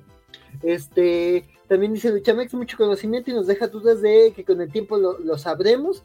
Yo sí quiero, yo también quiero un tercer volumito de estos Defenders. Este, y pues aquí otros comentarios de, de, de, de Luchamex sobre América y los Thunderbolts. Este, el primero se publicó en Televisa, solo falta el 2 ya terminado. Este, está bien saber eso. Y dice aquí el buen Juan Pablo, Hawkeye es chido, pero todo buen cómic de Marvel, alguien tiene que cagarla para que haya drama. Y pues sí, cuando está Clint, el que la caga es Clint. Oye, Taylor nos trajo a Gaby Kinney. Y pues sí, pero pues digo, creo que para lo de Old Man Woman ya, ya era más adelante, entonces está bien, ya se había perdido el factor novedad de Gaby. Pero bueno, esos fueron los comentarios, estimado Bernardo. Qué bueno que está Juan Pablo, sería chido si Juan Pablo participara en el programa, pudiera hacer esos comentarios, pero parece que como que no está. Luego se mete el audio. Sí, no entendí. Pero Ok, eso amigos, muchas gracias a quienes nos acompañaron hasta ahora. Este, eh, y que nos estuvieron Ah, viendo, Isaías- estuvieron- ver, Adelante, adelante. Ah, Isaías, perdón, perdón. Es que Isaías dice, no le llaman Clip Show 3, trae arte de Francesco Francavilla y Jorge Corón, estuvo súper divertido. Le di No. prioridad a Department of Truth, lo siento. Tenía que leer todo el arco. Ese lo estaba siguiendo Vale, ¿no? Yo leí el segundo y Vale creo que leyó el primero. Sí, no, no, no, yo no, yo no le he entrado a Isaías, pero mira, ay, es que Francesco Francavilla, mi, mi corazón, entonces, pues a ver si, si lo leo el numerito y ahí lo comentamos en futuras ocasiones. Este, gracias por el dato, pues mira, también está, por eso está bonito que también ustedes comenten, porque luego se nos pasan cosas, no, no da la vida, y aún así, vean cuántos cómics reseñamos y aún así no da la vida. Este, pero pues mira, también si ustedes leen cosas que nosotros no, pues también coméntanlas, compártenlas, este, anímenos, de aquí sacamos buenas recomendaciones. Ya ven que, que aquí tomamos también recomendaciones de lo que dice el resto de la mesa y hacemos el catch up. Ya sí le hice con Rose Gallery y con Once and Future. Entonces, este, pues a ver, si, si dices que, que el arte está impresionante, pues a ver si, si para la próxima ocasión ya llego con Creepshow leidito. Es que a mí no, no, yo no, yo así que a mí no me tocó Creepshow. Este, yo fui más de temas a la oscuridad y de escalofríos. Este, y aún así como que no son las historias que me gustan leer, pero pues con ese arte, ¿cómo no? Entonces, pues así. independientemente. O sea, puedes lo- subirte al cuarto sin problema, yo creo. Ah, muy bien, entonces lo voy a checar así. Sí, sí, sí. Muy bien, muy bien, muy bien. Entonces, eh, gracias entonces a todos quienes nos estuvieron acompañando hasta ahora, que dejaron comentarios. Déjenos si, si, nos, si nos ven más tarde, si son este, vampíricos como Francisco y Valentín y van a vernos a partir de la una de la mañana o algo así. Eh, déjenos comentarios en la parte de abajo, no pasa nada. Este, eso de hecho ayuda al algoritmo. Eh, comentarios y likes en, en el caso de YouTube y de, y de Facebook. Entonces, eh, les recuerdo, amigos, la, la parrilla de programas que están pendientes para, para lo que queda de semana. Eh, continúa en algún momento, exactamente no sé cuándo, porque no lo pusieron acá, eh, la Kobayashi, la, la la Kobacha este, eh, mundialista. Entonces, tuvieron su primer programa el día martes, imagino que hablará mañana también. También están los viejitos de Cobacheando, que no tengo aquí el tema del que van a hablar, pero están allí pendientes de ellos. Y el domingo la Kobayashi Maru con nuestro querido este, Axel y Francisco para que allí los acompañen este, en sus aventuras eh, reseñando cuanto pueden de Star Trek. Eh, estamos nosotros los lunes con la Covacha Anime, vamos a tener nuestro Mid-Season Review ese día, vamos a ver con qué nos quedamos qué- y qué abandonamos en esta temporada de otoño eh, 2022, que se ha puesto bastante, bastante interesante. Eh, eh, eh, eh, los martes están Noticias Gamer. Eh, miércoles, ya no me acuerdo qué era lo que pasaba los miércoles, pero bueno, ahí lo tienen en el, en el, en el banner. Y los jueves, si les comento, vamos a tener eh, el comienzo de una nueva covacharla. Esta vez va a ser de la serie de Willow, que se estrena a través de Disney Plus. Y empezamos ese mismo día a las 7 de la tarde. Entonces, las covachachas, las, las covachachas, las covacharlas continúan. Esta vez vamos a hablar de Willow, que creo que va a ser la serie con la que vamos a estar acompañando el fin de año, eh, tanto la Navidad como el Año Nuevo, que está bonita porque es una serie de fantasía y, y, y vamos a ver qué, qué, qué, tal, qué tal, cómo le va a, a, a, Disney con ese remake. Entonces, dicho todo eso, eh, no sé, estimados, si tengan eh, algo que recomendar o que decir, pasen con su despedida y que nos, me, me comenten cuál es su cómic de la semana. Empecemos con nuestro este, buen amigo eh, Don Draco. Coméntanos, estimado, cualquier anuncio parroquial y cuál es tu cómic de la semana. No, pues nada, síganme en Twitter, ahí estamos comentando los comiquitos, videojuegos y lo que se nos venga atravesando en la semana. Eh, cómic de la semana, obviamente Department of Truth.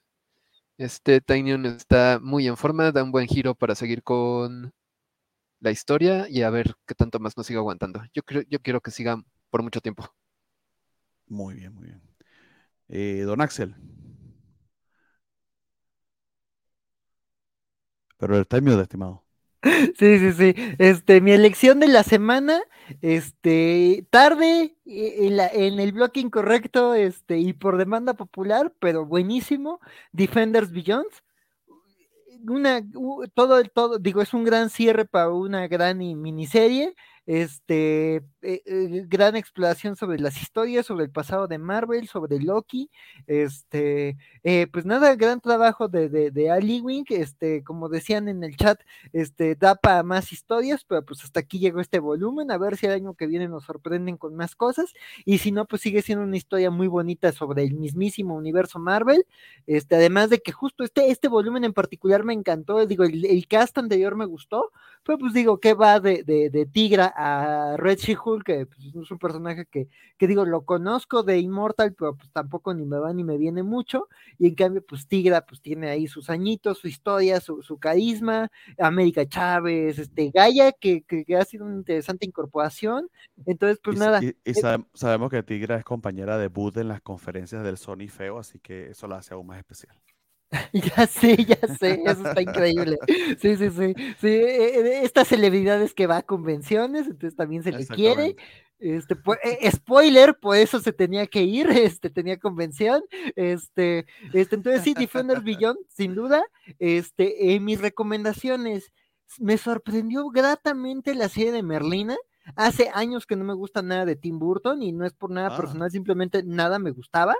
Y el primer, pues nada más di el primer episodio, me gustó muchísimo me encantó lo que hace Jenna Ortega como, como, Merlina, me parece una premisa bien interesante, entonces sí, tengo ganas de ver lo que sigue, este, me gustó como los misterios que ahí plantean en ese primer episodio, y estoy viendo que el internet sí le está amando violentamente, este, entonces pues sí, eh, digo, al menos denle chance el primer episodio, les digo, yo llegué así como, bueno, vamos a ver qué tal, y no, me encanta, además Luis Guzmán como, como Gómez Adams y esta Catherine Zeta Jones me encantan, entonces, este, este, este, el, egresado más famoso de Green Day, este, entonces, este, este, pues sí, está, está simpática, y justo ahorita que Draco estaba hablando de Department of Truth, y de que tienen ahí su rival y todo esto, pues recomiendo la segunda temporada de Inside Job, también de Netflix, que es una serie animada de Sean Takeuchi, este, eh, guionista de Regular Show y de Gravity Falls, si, si, si, sienten que, que, que, necesitaban más Gravity Falls en su vida,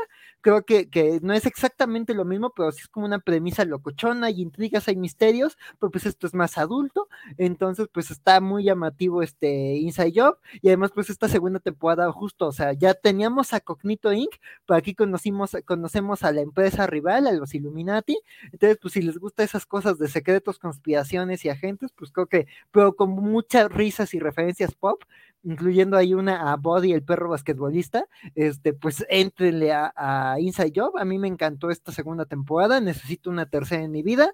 Y pues ya, este, pues el domingo nos vemos en Kobayashi Maru. Este, ahí vamos a hablar eh, posiblemente de, eh, bueno, vamos a hablar de lo nuevo de Prodigy, que se puso muy buena, ya dieron respuestas en este, en este último episodio, entonces, este, sí, si tienen, si quieren ver series animadas, si tienen niños, niñas, este, eh, con ustedes, si quieren ver algo, les recomendamos mucho que vean Prodigy. No necesitan saber nada de Star Trek, al contrario, les explican como conceptos de, de, ese universo. Este, y pues el, y, y, bueno, ya saben que en Kobayashi Maru además los acompañamos con, con episodios clásicos. Y aquí vamos a, posiblemente vamos a hablar de Defector, de The Next Generation, todavía ahí lo, lo tenemos que, discutir en el grupo. Mañana se estará subiendo en Twitter.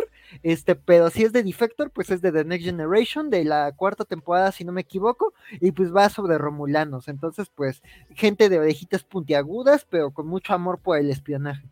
Entonces, pues nada, muchas gracias por todo y pues nada, gracias por acompañarnos otro viernes. Sí, señor. Este, eh, en mi caso, pues recomendación mañana ver el especial de Navidad de los Guardians of the Galaxy. De verdad que está precioso. Eh, le quedó muy, muy bien a James Gunn. Se muy siente bonito. como un cómic especial de Navidad, pero eh, avanza un poquito la historia, sobre todo en términos de personajes. Eh, Mantis está maravillosa, la, la, la actriz eh, y el personaje. Entonces, este, una, es un bonito especial, funciona exactamente como tiene que funcionar. Y que qué bien que le dieron esta oportunidad para este, completar allí su historia en general, pero con este detallito navideño que creo que está, está bonito. Está muy bien hechecito. Eh, de mi parte, mi cómic de la semana eh, es Dark Spaces Wildfire. Creo que me gustó bastante, bastante esa serie.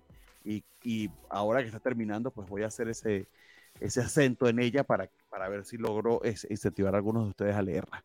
Entonces, eh, nada, amigos, muchísimas gracias a quienes nos acompañaron hasta ahora nuevamente, eh, eh, por todos sus comentarios, al señor Isaías, al señor Juan Pablo Portilla, que no, no quiere hablar de velocidad de comentarios en, YouTube, a Luchamex, que estuvo muy, muy de charachero el día de hoy, e inclusive a los, a los bots que nos acompañaron y no pude bloquear, el señor Javier Saurio también, y creo que no se me quedó nadie por fuera. Aquí Clam también, que nos acompañó desde tempranito. Y a quienes nos ven luego en el recalentado, pues muchísimas gracias por su audiencia, muchísimas gracias por su fidelidad. Este, cuídense un montón, amigos, y nos vemos eh, la semana que viene si es que consigue el otro. Cuídense mucho. Nos vemos. Bye.